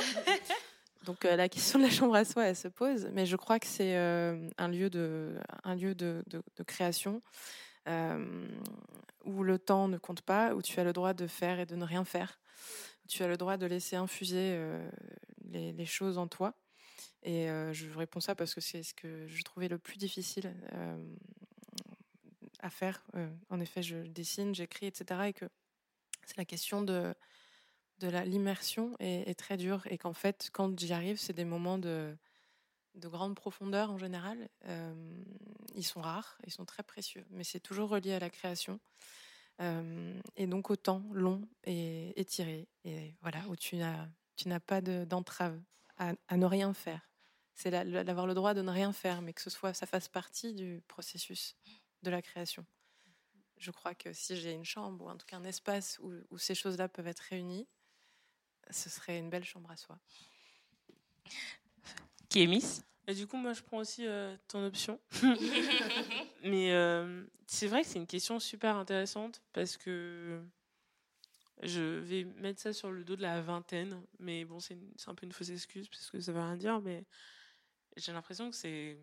J'ai l'impression, peut-être que je me trompe, mais que ça prend euh, longtemps en fait de, de construire une chambre à soi parce que déjà, il faut être confiant, faut assez s'aimer ou s'apprécier ou au moins euh, avoir confiance en soi pour rester seul. Et toutes les réponses que je voulais dire, en fait, c'était euh, des réponses avec euh, bah, ma grand-mère, ma mère ou des copines. Enfin, je pense à ma grand-mère parce qu'elle a jamais déménagé, contrairement à nous. Donc, je pense à sa cuisine qui a une vue sur Paris de Bobigny d'un HLM. Et pour moi, c'est un peu particulier, mais c'est pas une chambre. Et je suis pas toute seule.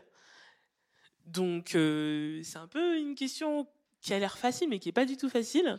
Et du coup, je mets un peu trois petits points. Parce que. euh, Aujourd'hui, à l'instant T, Bah. l'idée d'une chambre à toi, ce serait cette cuisine-là. bah, ouais. euh, ouais. Euh, moi, je crois. Mais c'est incomplet comme réponse. Et je vais être honnête, hein, c'est. Je crois que c'est en cours. C'est en construction pour l'instant. Laura?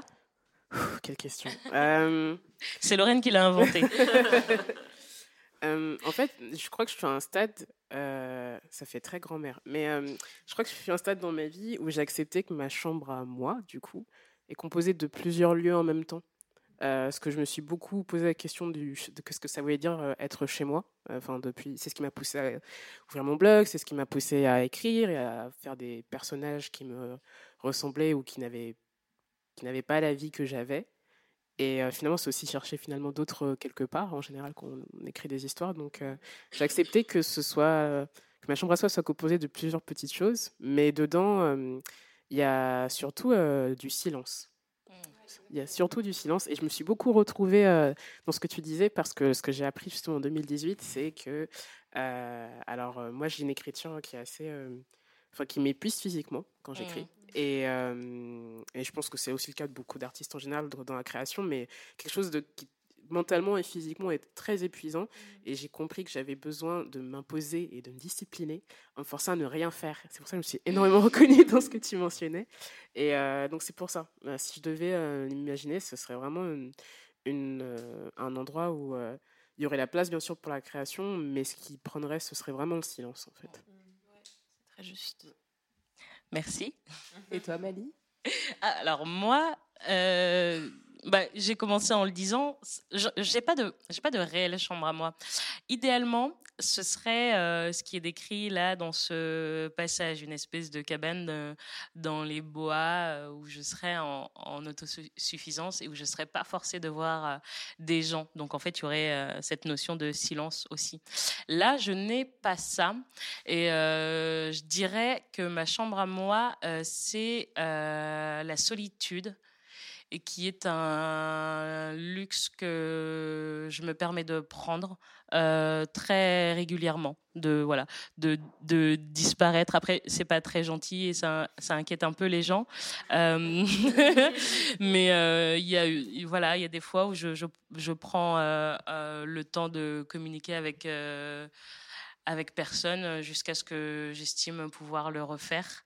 Et quand bien même euh, je reste enfermée dans mon petit studio parisien euh, pendant deux jours euh, sans, sans, sans voir le monde extérieur, ben, c'est ça qui est, euh, qui est ressourçant.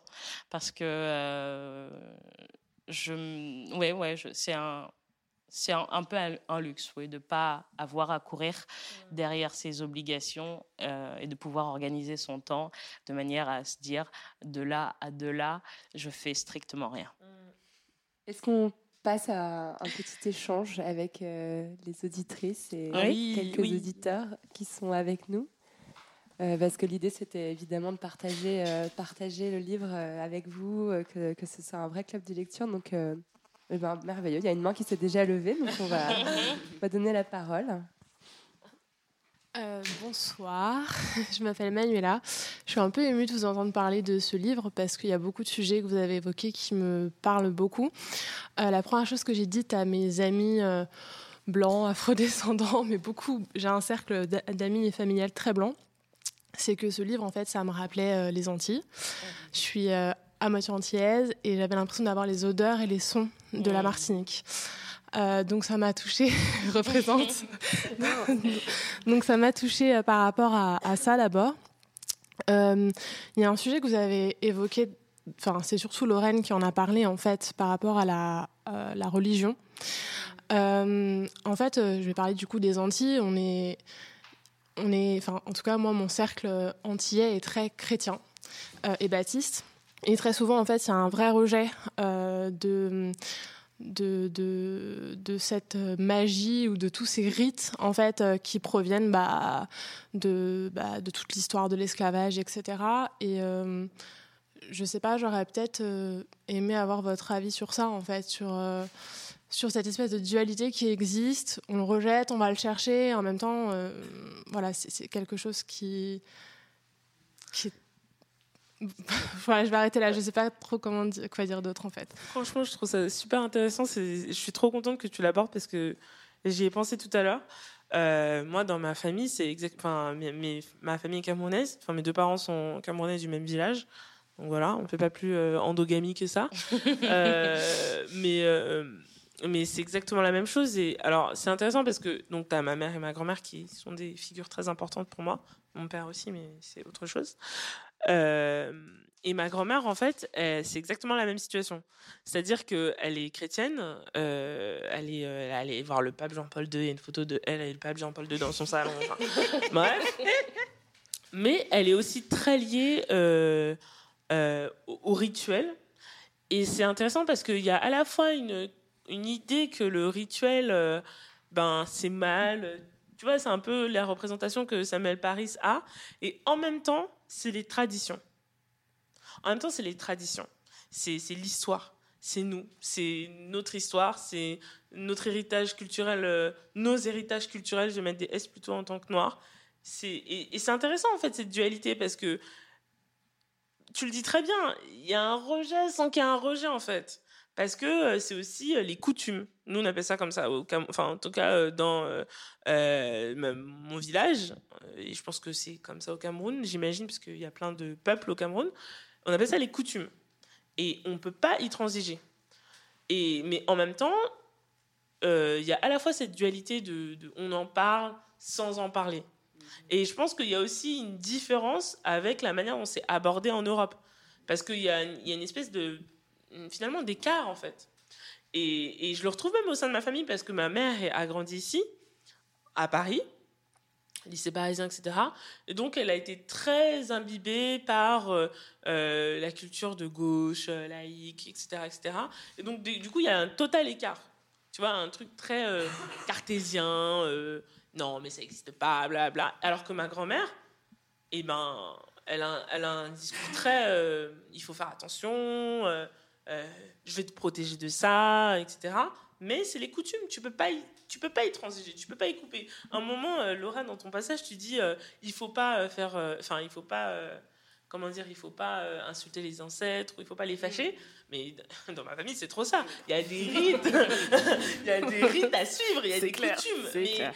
et donc c'est intéressant. Il y a aussi le truc de euh, oui mais il y en a qui sont des charlatans et il y en a qui sont enfin et mais mais, mais c'est intéressant parce que nous on est un peu euh, euh, entre les deux rives en fait de ce de ces héritages euh, parce qu'on est enfin moi je suis occidentale. J'ai grandi en Occident euh, donc voilà. Mais en même temps et donc du coup on veut à la fois nous en protéger mais en même temps on nous en protège en nous en voulant nous mettre aussi dedans. Donc c'est super intéressant et et enfin moi je trouve que enfin c'est notre héritage culturel qui finalement a continué à persister malgré la colonisation. Oui, c'est ce que j'allais dire, parce qu'en fait, finalement, la le christianisme dans les Antilles, particulièrement, c'est finalement on a adopté la religion de l'oppresseur. Bien sûr. Et en même temps, on a perpétué la tradition avec des danses. Par exemple, je pense au Bélec, qui est un héritage de notre africanité. Euh, donc, c'est une espèce d'amour-haine entre les deux, finalement, qui. C'est ça. Non non, vas-y, vas-y. Mais c'est une très très bonne question parce que euh, euh, moi je vois vraiment nettement la différence, de- même d'un point de vue culturel. C'est-à-dire que euh, mes grands-parents euh, martiniquais, du coup, euh, ma grand-mère va avoir un rejet énorme par rapport à ça. Pour elle, c'est vraiment des contes euh, qu'on raconte dans la campagne et que c'est des choses comme ça. Mon grand-père, il va très clairement te dire que voilà, il y avait un curé euh, près de chez lui qui le soir se transformait en cheval. Vois, tranquille, genre sans, sans sourciller et tout. euh, et, euh, Et c'est vrai que ça prête à, ça, ça prête à sourire, mais du coup, c'est des croyances qui sont hyper euh, prégnantes euh, aux Antilles et, c'est pas, et ça, ça rejoint euh, d'autres. C'est pour ça que d'ailleurs, il y a tout un, toute une chose à dire euh, sur le fait de parler de mythe, mais c'est très euh, occidental, très en fait, de dire mythe. Parce que dans le vraiment- mythe, il y a l'idée de mensonge. Oui, alors que ce part. sont des croyances qui donnent lieu à des religions, etc. Mais, euh, mais ce serait carrément un autre sujet. Mais, mais euh, oui, voilà, il y a, il y a vraiment ce. ce, euh, que ce soit le sous-cougnon, des choses comme ça, il y a des Mm. croyances comme ça. Dans un même couple, euh, ils sont radicalement opposés. Du côté de mon père, euh, donc, qui est de- du Congo-Brazzaville, alors mon père, c'est très particulier. Ma grand-mère était. ah, Il n'y a pas de mot en français pour dire ça, mais on va dire que c'était une femme qui avait connaissance des rites pour appliquer des soins aux plus jeunes. Guérisseuse, ouais, on va dire ça. Euh, ouais, une guérisseuse. Et du coup, euh, donc voilà, il y avait toute une connaissance des rites par rapport aux esprits, etc., etc., etc. Pour autant, mon père, euh, il peut très bien, comme tu l'as dit en fait, me parler de ces rites, de la nécessité de ne pas offenser tels esprits, etc., etc. Puis, deux minutes après, me dire non, mais il faut être vraiment dans la prière, il faut que tu connaisses le credo, etc., etc. Parce que, voilà, avec cette espèce de christianité, parce qu'il le faut, quoi. Et même quand je le mets face à ces contradictions-là, euh, il est pas. C'est un peu ce truc de oui, mais bon, il faut, il faut. Mais même si je lui, même si je lui dis par A plus B que même historiquement, ces rites, ces croyances, etc., étaient là bien avant le christianisme, est-ce que lui-même se pose pas de questions par rapport euh, au christianisme en tant que tel, euh, enfin par rapport à son attachement au christianisme en fait? Est-ce que ça vaut pas plus, parce que c'est ma démarche en tout cas, est-ce que ça vaut pas plus de chercher une, spiritu- une spiritualité qui soit plus proche de nous euh, plutôt que de se raccrocher à un christianisme qui finalement nous a été imposé. Et mon père, même face à cette question-là, va balayer de la table en fait la question. Donc c'est très, enfin je rejoins vraiment ce que tu disais, euh, qui est mis sur le fait qu'il y a, il y a un peu ce, ce truc de nécessité en fait. Mais même s'il y a quand même cette réalité avec toutes les, tous les rites que ça entoure, etc. Bonsoir. Euh, D'abord, je voulais vous remercier. Il y a une énergie magnifique et euh, j'en tremble un peu. Enfin voilà, je suis, je suis Moi un aussi. peu euh, déstabilisée, mais voilà, c'est salvateur euh, de vous entendre. Euh, mais je voulais aussi poser une question qui est rebondie sur la question précédente et sur ce que vous avez dit finalement. C'est voilà, en tant que, que afrodescendante vivant en France occidentale, ce qui est mon cas aussi. Est-ce que vous faites des rites? Si oui, euh, je ne vais pas vous demander lesquels très précisément, mais justement, est-ce que vous allez à la recherche? Parce qu'il y a un, processus de recherche, je pense, qui doit s'effectuer à un moment donné euh, sur euh, ces rites ancestraux qui appartiennent à nos cultures, à nos, patrimoines. Ou alors, est-ce que vous réinventez en fait des sortes de rites Et peut-être aussi pour quelles raisons? Je vais répondre en premier. moi, je vais dire non. Parce que, euh, tout simplement, euh, je suis j'ai intériorisé euh, la peur. Pour moi, enfin, c'est même pas j'ai intériorisé la peur, en fait. C'est plus que faire des rites. Tu vois, c'est. Et je pense qu'on sera d'accord. C'est pas acheter un truc sur, chez Sephora. Tu vois? On va couper Sephora, mais c'est pas acheter un truc chez X. Tu vois?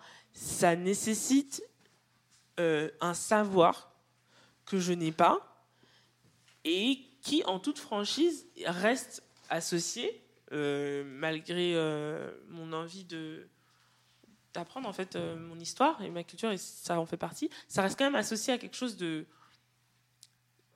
de non maîtrisé.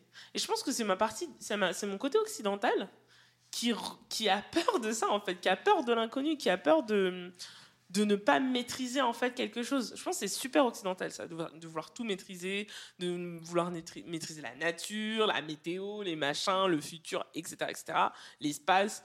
Et je pense qu'il y a encore ce côté de, tu sais, des fois, c'est bien de pas savoir.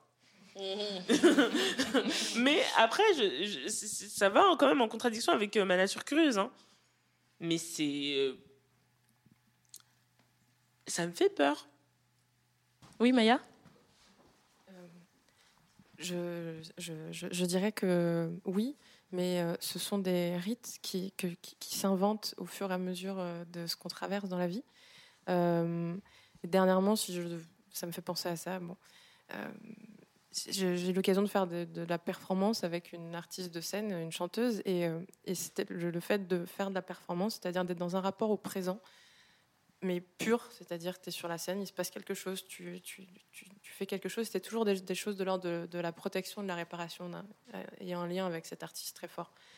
Et, euh, et du coup, oui, y a, ces, ces, questions-là sont posées à ce moment-là. Ça n'était que ça, en fait, ce n'était que des gestes, euh, que des gestes rituels puisqu'il y, a il y a quelque chose de l'ordre du spectacle. Et surtout vraiment ce rapport au présent. Tu es là et tu fais quelque chose et il faut que ça se passe bien puisque tu es sur scène, on te regarde et tout ça. Donc, euh, pour moi, en tout cas, euh, dernièrement, c'est un peu dans ce genre de choses-là.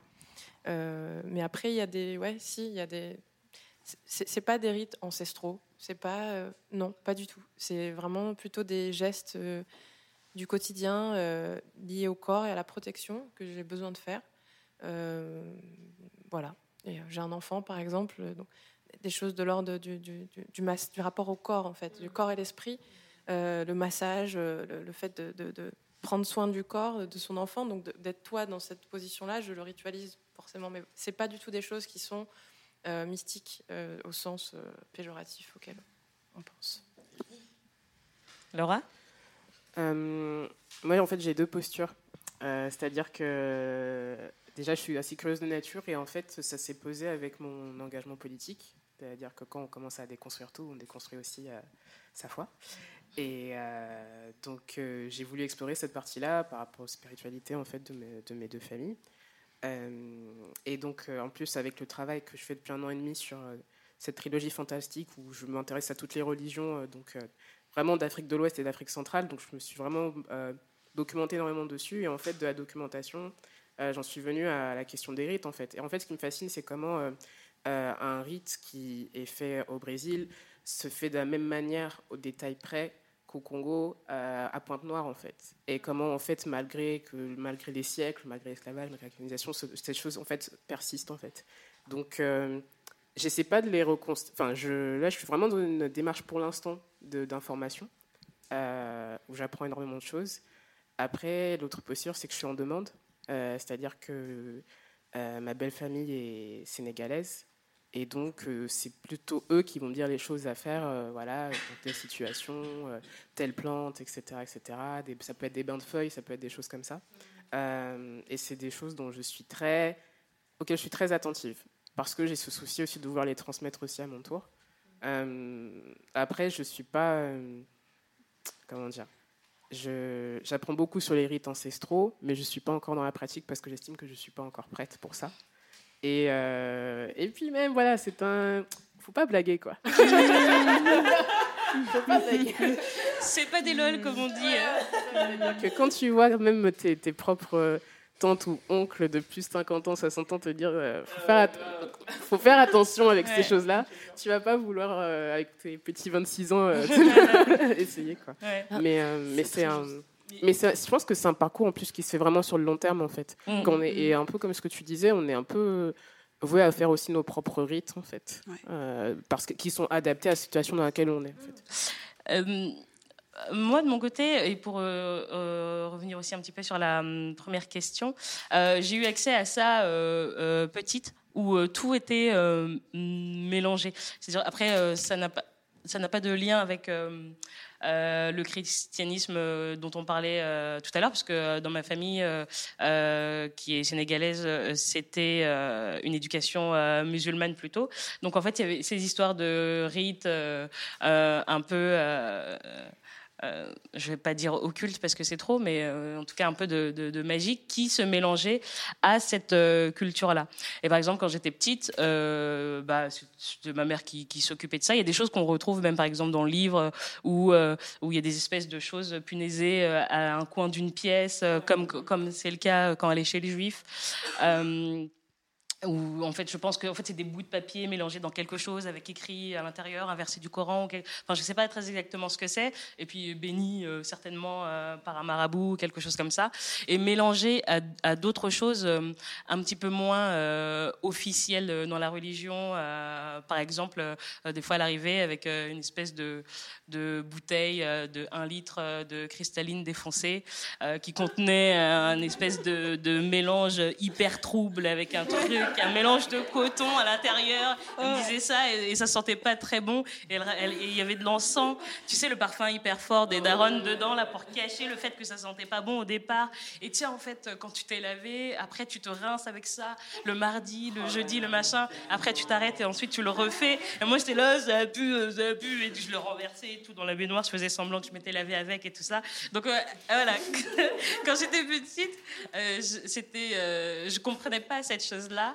Et maintenant que je suis grande et que j'y ai plus accès, que c'est autre chose, je, je, retourne pas vers ça, mais en tout cas, je suis euh, euh, à la recherche de, rites et de protection de, de ce genre que j'ai. euh, que j'ai euh, bazardé quand j'étais quand j'étais petite parce que euh, ça me semblait euh, vraiment venir d'un autre temps. Et puis moi tout ce que je voulais c'était être la, la plus européenne possible et pas du tout me laver avec des, des, choses comme ça. Et voilà maintenant je suis, comme toi un petit peu Laura un peu en, en recherche de de ce genre de choses Alors déjà, je voulais vous remercier toutes euh, pour euh, ce que vous avez fait. Donc moi, je m'appelle Jasmine, bah, on se connaît. Euh, je fais ma recherche sur la sorcière comme figure émancipatrice de la, fa- de la fable à la marge dans l'œuvre de Marie Scondé. Donc ça tombe très bien. Je suis très contente de vous avoir entendu parler. On a dit trop de bêtises. Il y avait mon côté intellectuel qui se disait mais non, non je rigole. Je rigole. Non, mais en fait, je voulais juste rebondir en fait sur le fait que euh, la division, la division euh, qu'on subit euh, entre euh, la religion et nos rites. Parce que moi, par exemple, on a parlé, par exemple, du christianisme, etc. Mais moi, ça m'a fait penser à l'Algérie. Et nous, par exemple, il y a eu la conquête arabo-musulmane. Mais avant ça, on est animiste. Et moi, par exemple, je porte toujours ma petite, ma petite, ma petite main de, ma- de Fatma avec l'œil, etc. Et il y y a le côté musulman de ma famille qui me dit mais c'est haram ça, c'est péché parce que tu fais de l'association. Et moi je dis mais non mais c'est nos, c'est notre, c'est nos, c'est notre euh, notre patrimoine. Et puis il y a mon autre côté où ma mère elle me dit non non c'est bien garde-le ça te protège. Et c'est toujours comme ça en fait on est toujours entre deux mondes. Par exemple en dessous de mon lit il y a le Coran mais il y a aussi un couteau pour pas avoir de cauchemar. et euh, c'est marrant parce que c'est c'est super riche et euh, et c'est vrai que parfois, parce que moi je me suis intéressée pendant, pendant très longtemps, j'ai eu peur des sorcières en fait. Parce que pour moi, j'étais née dans quelque chose où c'était vraiment péché, c'est pas bien, etc. Et aujourd'hui, je me pose la question de est-ce qu'en fait, c'est pas l'Occident qui a rendu ça juste péché? Et euh, les religions tout court qui ont rendu ça péché en général. Et euh, j'essaye aujourd'hui de composer avec des trucs qui m'ont fait pendant très longtemps peur. Mais peur par, euh, parce que incontrôlable, mais aussi par peur d'une punition qui viendrait exactement, qui viendrait d'en haut. Donc je trouvais ça super intéressant, cette division qu'on a lorsqu'on a eu deux cultures ou du moins deux patrimoines. Merci beaucoup pour cette intervention. Euh, on reprend peut-être encore euh, une ou Oui, oui. Là. Euh, bah, pareil, merci. Euh, je suis hyper émue parce que euh, enfin, vous êtes magnifique, vous êtes brillante. C'est tellement rare de voir des, enfin, de, voilà, de faire des femmes comme vous dans, dans l'espace public et, et merci énormément. Euh, moi, je voulais juste revenir sur Esther. Euh, Oui. Non, mais c'est vrai, non, mais c'est vrai. C'était Je l'avoue, une on en a frustration complète, Ouais. merci. L'une de On savait qu'elle allait revenir. Ouais, hein. il faut qu'elle revienne parce qu'on parle de John Indien, mais on ne peut pas. Et on parle de sa, de sa maman et de sa grand-mère, mais Esther. Et l'une de vous a dit que c'est l'amour de sa vie. Je sais plus si elle le dit exactement comme ça, mais elle a des mots très forts pour Esther. Et je voulais juste savoir ce que vous, ce que vous en pensiez. Euh, c'est pas l'exemple de la sororité. Enfin, je, je sais pas. Qu'est-ce que vous en pensez? Et Comment comment t'appelles-tu? Julie. Vas-y, Lorraine. Euh, Sur Esther, bah, tout Ouais. à l'heure on a eu un débat euh, Oui. avec Mali au sujet d'Esther. Euh, bah, Esther, elle a une fonction importante dans le roman, c'est que c'est la personne qui prononce le mot féminisme. Euh, voilà, il y a une espèce d'éducation au féminisme qui passe euh, par, euh, par Esther. Esther, elle est quand même misandre. Hein. J'aimerais bien retrouver le passage où elle dit, genre, euh, en fait, euh, blanc ou noir, laisse tomber. Les mecs, de toute façon, c'est tous des cons. Enfin, elle dit un truc comme ça. Ah, voilà, je tombe dessus. Comme ça, Voilà. c'est la magie qui tue bas. Elle dit laisse la ouais parce qu'en fait elle lui parle de son amour pour jeune indien encore une fois. Laisse-moi la paix avec ton triste cire. Il ne vaut pas vaut- il ne vaut pas mieux que le mien parce qu'il ne devrait pas être là à partager ton angoisse. Blanc ou noir la vie sert trop bien les hommes. Et, euh, et ça en ça voilà la figure d'Esther pour moi elle amène euh, elle amène du féminisme dans l'histoire. C'est aussi celle qui permet je pense de relier les souffrances des femmes noires aux souffrances des femmes blanches. Il y a quelque chose qui est quand même prégnant dans le livre c'est que toutes les femmes, euh, qu'elles soient blanches ou noires, euh, qu'elles soient enfants ou qu'elles soient âgées, euh, qu'elles soient puissantes ou qu'elles soient pauvres, elles sont toutes à un moment donné violées, battues, humiliées, tues. Et Esther, je trouve que c'est celle, c'est aussi la, personne qui vient valoriser ça. Mais mais Mali, euh, tout à l'heure, a, a bien nuancé mon propos et, et à juste titre. euh, Enfin, je, te- je te laisse euh, prendre le relais. Bah, Esther, elle est, elle est extrêmement importante pour, euh, pour Tituba. On voit l'empreinte qu'elle qu'elle lui laisse jusqu'à la fin, et même dans la mort, à, à quel point elle lui réapparaît, et- etc. Mais en tout cas, dans sa vie, même si c'est un, un réconfort intense pour Tituba au moment où elle est en prison, je trouve au départ Esther un peu bancale, white femme bancale, quoi. Parce qu'en fait, elle arrive et la première chose qu'elle dit à Tituba, c'est euh, à la chance, euh, t'es noire, on voit pas tes émotions, toi, moi, on voit tout. Non, en fait, c'est juste que elle, On elle dit ne- que je suis Satan. Elle est, elle est pas capable. Peut-être qu'elle, elle n'est pas capable de lire ou de déchiffrer les émotions sur un visage noir, mais ça ne veut pas dire qu'elle en que ça ne se lit pas sur son visage. Et je pense qu'en fait, c'est vraiment le- la première chose qu'elle dit à Tituba. Et aussi, elle l'assomme un peu euh, de son savoir. Ah, t'as lu machin? Ah, C'est génial. Ah, t'as lu machin? Ah oui, non, tu sais pas lire. bon, bref. Elle s'est tellement défoncée. J'exagère, j'exagère. non, j'exagère. J'exagère, elle est hyper importante, Esther, mais en fait, euh, je pense qu'elle est dépeinte aussi comme ça, comme cette personne qui. Donc, en fait, elle se retrouve dans leurs conditions de femme euh, à un endroit où elles sont toutes les deux stigmatisées par la société. Mais Marie Scondé, elle montre bien aussi qu'il y a des différences euh, Ouais, en- entre elles et que, euh, et, que, et que Esther ne, ne saisit pas du tout et elle ne, elle ne relève pas, quoi. Voilà. Comme, comme tu me l'as fait remarquer aussi, euh, enfin, la- la dernière phrase que prononce Esther dans le Oui. livre, euh, Tituba lui dit mais c'est quoi le féminisme Elle lui dit je t'expliquerai. Puis après elle se suicide et elle lui explique jamais. c'est ça. Donc euh, bon merci quoi, merci Esther, good job. C'est pas ouais, la figure de la white femme par excellence. euh. Mais euh, ça n'empêche pas qu'elle a une empreinte vraiment importante et qu'on ne va pas euh, minimiser son rôle ni son importance pour, pour Tituba. Mais euh, euh, voilà, je pense que c'est pas la figure euh, euh, euh, féministe parfaite euh, qu'on a, que, que Marie Scondé a voulu décrire euh, là, justement. Tu vois, je pense que ces personnages sont jamais, comme John Indien, ils sont jamais ni tout blanc ni tout noir, euh, ils sont très contrastés. Et Esther, elle, elle déroge pas à cette règle-là. Et en même temps, Marie Scondé, elle a mis du- un poids de fou sur ce personnage. Ah bah oui. Il y a tout. enfin, genre, elle lui fait l'histoire. Il y, a- il y a quelque chose comme si c'était euh, quelqu'un de maintenant. euh, qui, Oui, c'est ça. de- en fait, du futur et qui vient Oui, lui raconter exactement un, un peu des trucs. Je t'apprends la vie là-dessus, il se passe ça, ça, ça. Et elle est, elle est lesbienne. Enfin, elle le dit pas comme ça, mais il y a quand même euh, ce- Une relation une lesbienne relation entre elles lesbienne deux, là. ouais. Donc il y a vraiment un poids très fort sur ce personnage. Mm. euh, pour de- des épaules, les épaules de- d'Esther. Ouais. Ce que je trouve aussi assez quand même remarquable, c'est que euh, Esther, après sa mort, sa mort, va rejoindre en fait euh, aussi le cercle de, de- Des invisibles. invisibles, en Mm. fait. Et je trouvais ça hyper intéressant de voir finalement que cette femme qui n'avait rien en commun avec elle va rejoindre, euh, même en étant une femme blanche, en fait, euh, euh, ces invisibles qui sont juste évoqués euh, euh, bah, comme étant l'entourage afrodescendant de, de Tituba, en fait. Mais Et- elle traverse pas la mer Esther. non, elle traverse pas la mer. Ça, c'est vrai. Mais pour le coup, même, euh, elle, enfin, je crois, si je me souviens bien, qu'elle apparaît à des moments où euh, Abena et Moriaya, comme plein de fois, vont euh, euh, rouspéter et ne pas se présenter à, Mmh, à- à Tituba. à Tituba, là où en fait Esther va, va, va se présenter et apporter l'affection dont euh, Tituba a besoin dans certains moments. en Ouais, elle, fait. elle sent son souffle. Ouais, Enfin, J'avais ouais, trouvé on sent ça hyper souffle, beau. ouais, euh, ouais. Parce qu'elle traverse pas, mais quand même, elle est. euh, je elle trouvais est ça, très- présente. je trouvais ça, ouais, je trouvais ça très- assez beau. J'aime beaucoup euh, ce que tu as dit, Maya, sur le personnage du futur qui d'un seul coup fait irruption au XVIIe siècle. Et, euh, et moi, Esther, euh, dans, dans son discours, à un moment donné, elle dit Tu verras, Tituba, on construira un monde où on sera toutes entre femmes euh, et c'est nous qui gouvernerons. Et Tituba fait Enfin, il faudra quand même des mecs pour faire des bébés. On se débrouillera. On les prendra juste pour ça et puis on les jette. euh, ouais, voilà.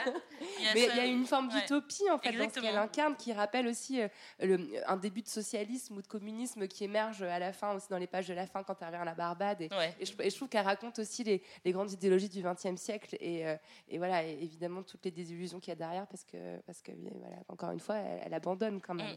Je suis désolée, j'ai quand même un regret par rapport à ce livre. Vas-y. Euh, c'est que je ne peux pas m'empêcher quand même de me dire que à aucun moment, en fait, je trouve qu'il n'y a pas assez de place pour euh, la la colère de Tituba et ce qui la pousse euh, en fait à utiliser ses pouvoirs. C'est-à-dire que le seul fois où elle se le permet, c'est quand justement elle va vouloir s'opposer à Susanna Endicott. Euh, et que justement, elle va utiliser, c'est la seule fois où elle va utiliser ses pouvoirs en fait. Et évidemment, donc euh, va lui dire que c'est puéril, qu'elle ne doit pas les, les utiliser dans ce cas-là, qu'il faut faire le bien.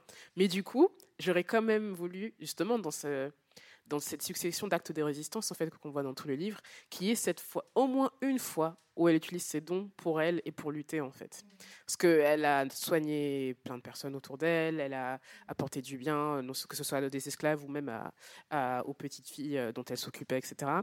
Mais il n'y a pas euh, ce moment, je trouve, euh, où euh, il y a de la place pour sa colère à elle, surtout après tout ce qu'elle a vécu, et où finalement sa sorcellerie lui servirait elle, mais elle seule. Et ça, ça m'a vraiment, euh, ça m'a vraiment manqué. Surtout que, euh, bah, à la fin, enfin, quand finalement euh, elle passe de l'autre côté euh, et qu'elle rejoint les invisibles, euh, on a un peu cette impression que Marie Scondé voulait nous donner une sorte d'espoir par rapport euh, euh, à l'avenir en fait de, des esclaves et même de leurs de leurs descendants, etc. Mais j'ai pas réussi personnellement à toucher cet espoir parce que je trouve que déjà de son vivant, euh, le personnage de Tituba n'était pas allé jusqu'au bout. Ça, c'est mon gros regret. quoi. Je, je trouve que tu as tout à fait raison. Notamment quand on, on a toutes les trois parlé de, de sa cabane. Elle y passe pas assez de temps tranquille quand même. Il y a quand même encore un Non, type qui arrive. clairement. Il y a quand même encore un type qui arrive. Et puis, euh, et puis euh, même quand c'est vrai, quand elle convoque, euh, y a- il y a- elle fait un rituel euh, important pour euh, retrouver sa grand-mère et sa mère quand elle arrive, elle revient. Euh, mais alors que tout le long du livre, les deux n'arrêtent pas de la moufter, genre tu, tu déconnes, tu déconnes. Là, il aurait pu se passer, c'est vrai, quelque chose où, euh, comme un, je sais pas, un, un bilan un peu différent. Euh, genre tout le long, on t'a dit euh, fais attention, fais attention. vois. Et puis là, elle retrouve sa mère et sa grand-mère euh, lors d'un rituel assez violent. Enfin, ça passe quand même par sacrifice d'animaux et tout ça. Et, et finalement, non, c'est vrai qu'il n'y a, pas ce moment où. pour elle-même quoi. Ouais, pour Surtout qu'on la voit en plus, enfin elle-même à un moment finit par même se vanter de ses nouvelles compétences, enfin de ses J'ai dépassé capacités. ma grand-mère. voilà, j'ai dépassé ma grand-mère, j'ai dépassé le maître, et à aucun moment elle met euh, ses, ses pouvoirs euh, bah, à sa disposition. Et euh, finalement, il manquait un petit peu, je pense, non seulement de colère, mais aussi d'égoïsme un peu par rapport au vécu, surtout, surtout au moment où elle rentre chez elle en fait, donc où elle avait l'espace pour le faire. Ça, c'est juste le gros regret. par bah, on va devoir s'arrêter là pour les questions. Euh, bah, merci à tous pour votre euh, intervention et à vous, Laura, euh, Fanny et Maya. Donc on va, on va arrêter l'enregistrement, mais on va passer encore quelques moments, quelques petits moments ensemble. Vous allez pouvoir avoir des stands derrière. Vous allez pouvoir rencontrer notamment euh, Ataillé, qui est euh, une revue euh, numérique euh, littéraire et artistique qui se veut à contre-courant et qui traite de, manière un peu originale et politique des sujets qui sont liés à la culture, à la justice sociale et au futur. Et vous allez rencontrer euh, qui est la cofondatrice de, de cette revue Ataillé et artiste performeuse. Alors, il y a aussi avec nous ce soir, euh, comme la dernière fois, quand on avait enregistré l'épisode 1 de la série Sorcière avec Mona Chollet, les éditions euh, Cambourakis, et particulièrement Isabelle Cambourakis, euh, qui a fondé la collection Sorcière, qui est une collection incontournable, qui publie des livres de femmes, notamment le, le livre de Laura. comme un million de papillons noirs que d'ailleurs vous pouvez acquérir ce soir si vous ne l'avez pas encore dans votre bibliothèque. Mm. Et il y a également euh, Maya, tu vas avoir des illustrations. euh, euh, J'ai un petit stand avec la- des petits livres. Je fais, je fais des bouquins en micro-édition Oui. et des dessins et, et Ballast, qui est une revue pour laquelle je travaille et que j'ai aussi emmené. Voilà. Et enfin, last but not least, nous avons avec nous Carlotta, qui est tarologue, euh, qui va vous pouvoir euh, vous tirer euh, le tarot ce soir et qui va aussi pouvoir euh, vous proposer euh, ces petites huiles, des huiles de divination et des huiles de radical self-love, si vous êtes intéressé. Euh, voilà, elle est avec nous et, et on a beaucoup de chance. bon, merci, merci à vous, à vous toutes et à vous tous. Merci. Merci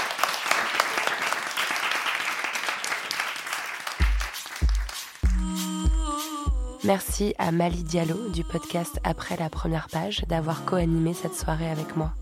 Merci à Kiyemis, Laura Safou et Maya Mindou d'être venus faire parler la poudre avec moi. Cet épisode de La Poudre a été enregistré à la Villa Rose, que je remercie pour son soutien. La soirée Sorcière 2 a été produite par Julie Lesbourg avec à la prise de son Marine Rowe. L'émission est réalisée par Aurore Meyer-Mailleux avec à la préparation Zisla Tortello et Gaia Marti et au mixage Laurie Galigani.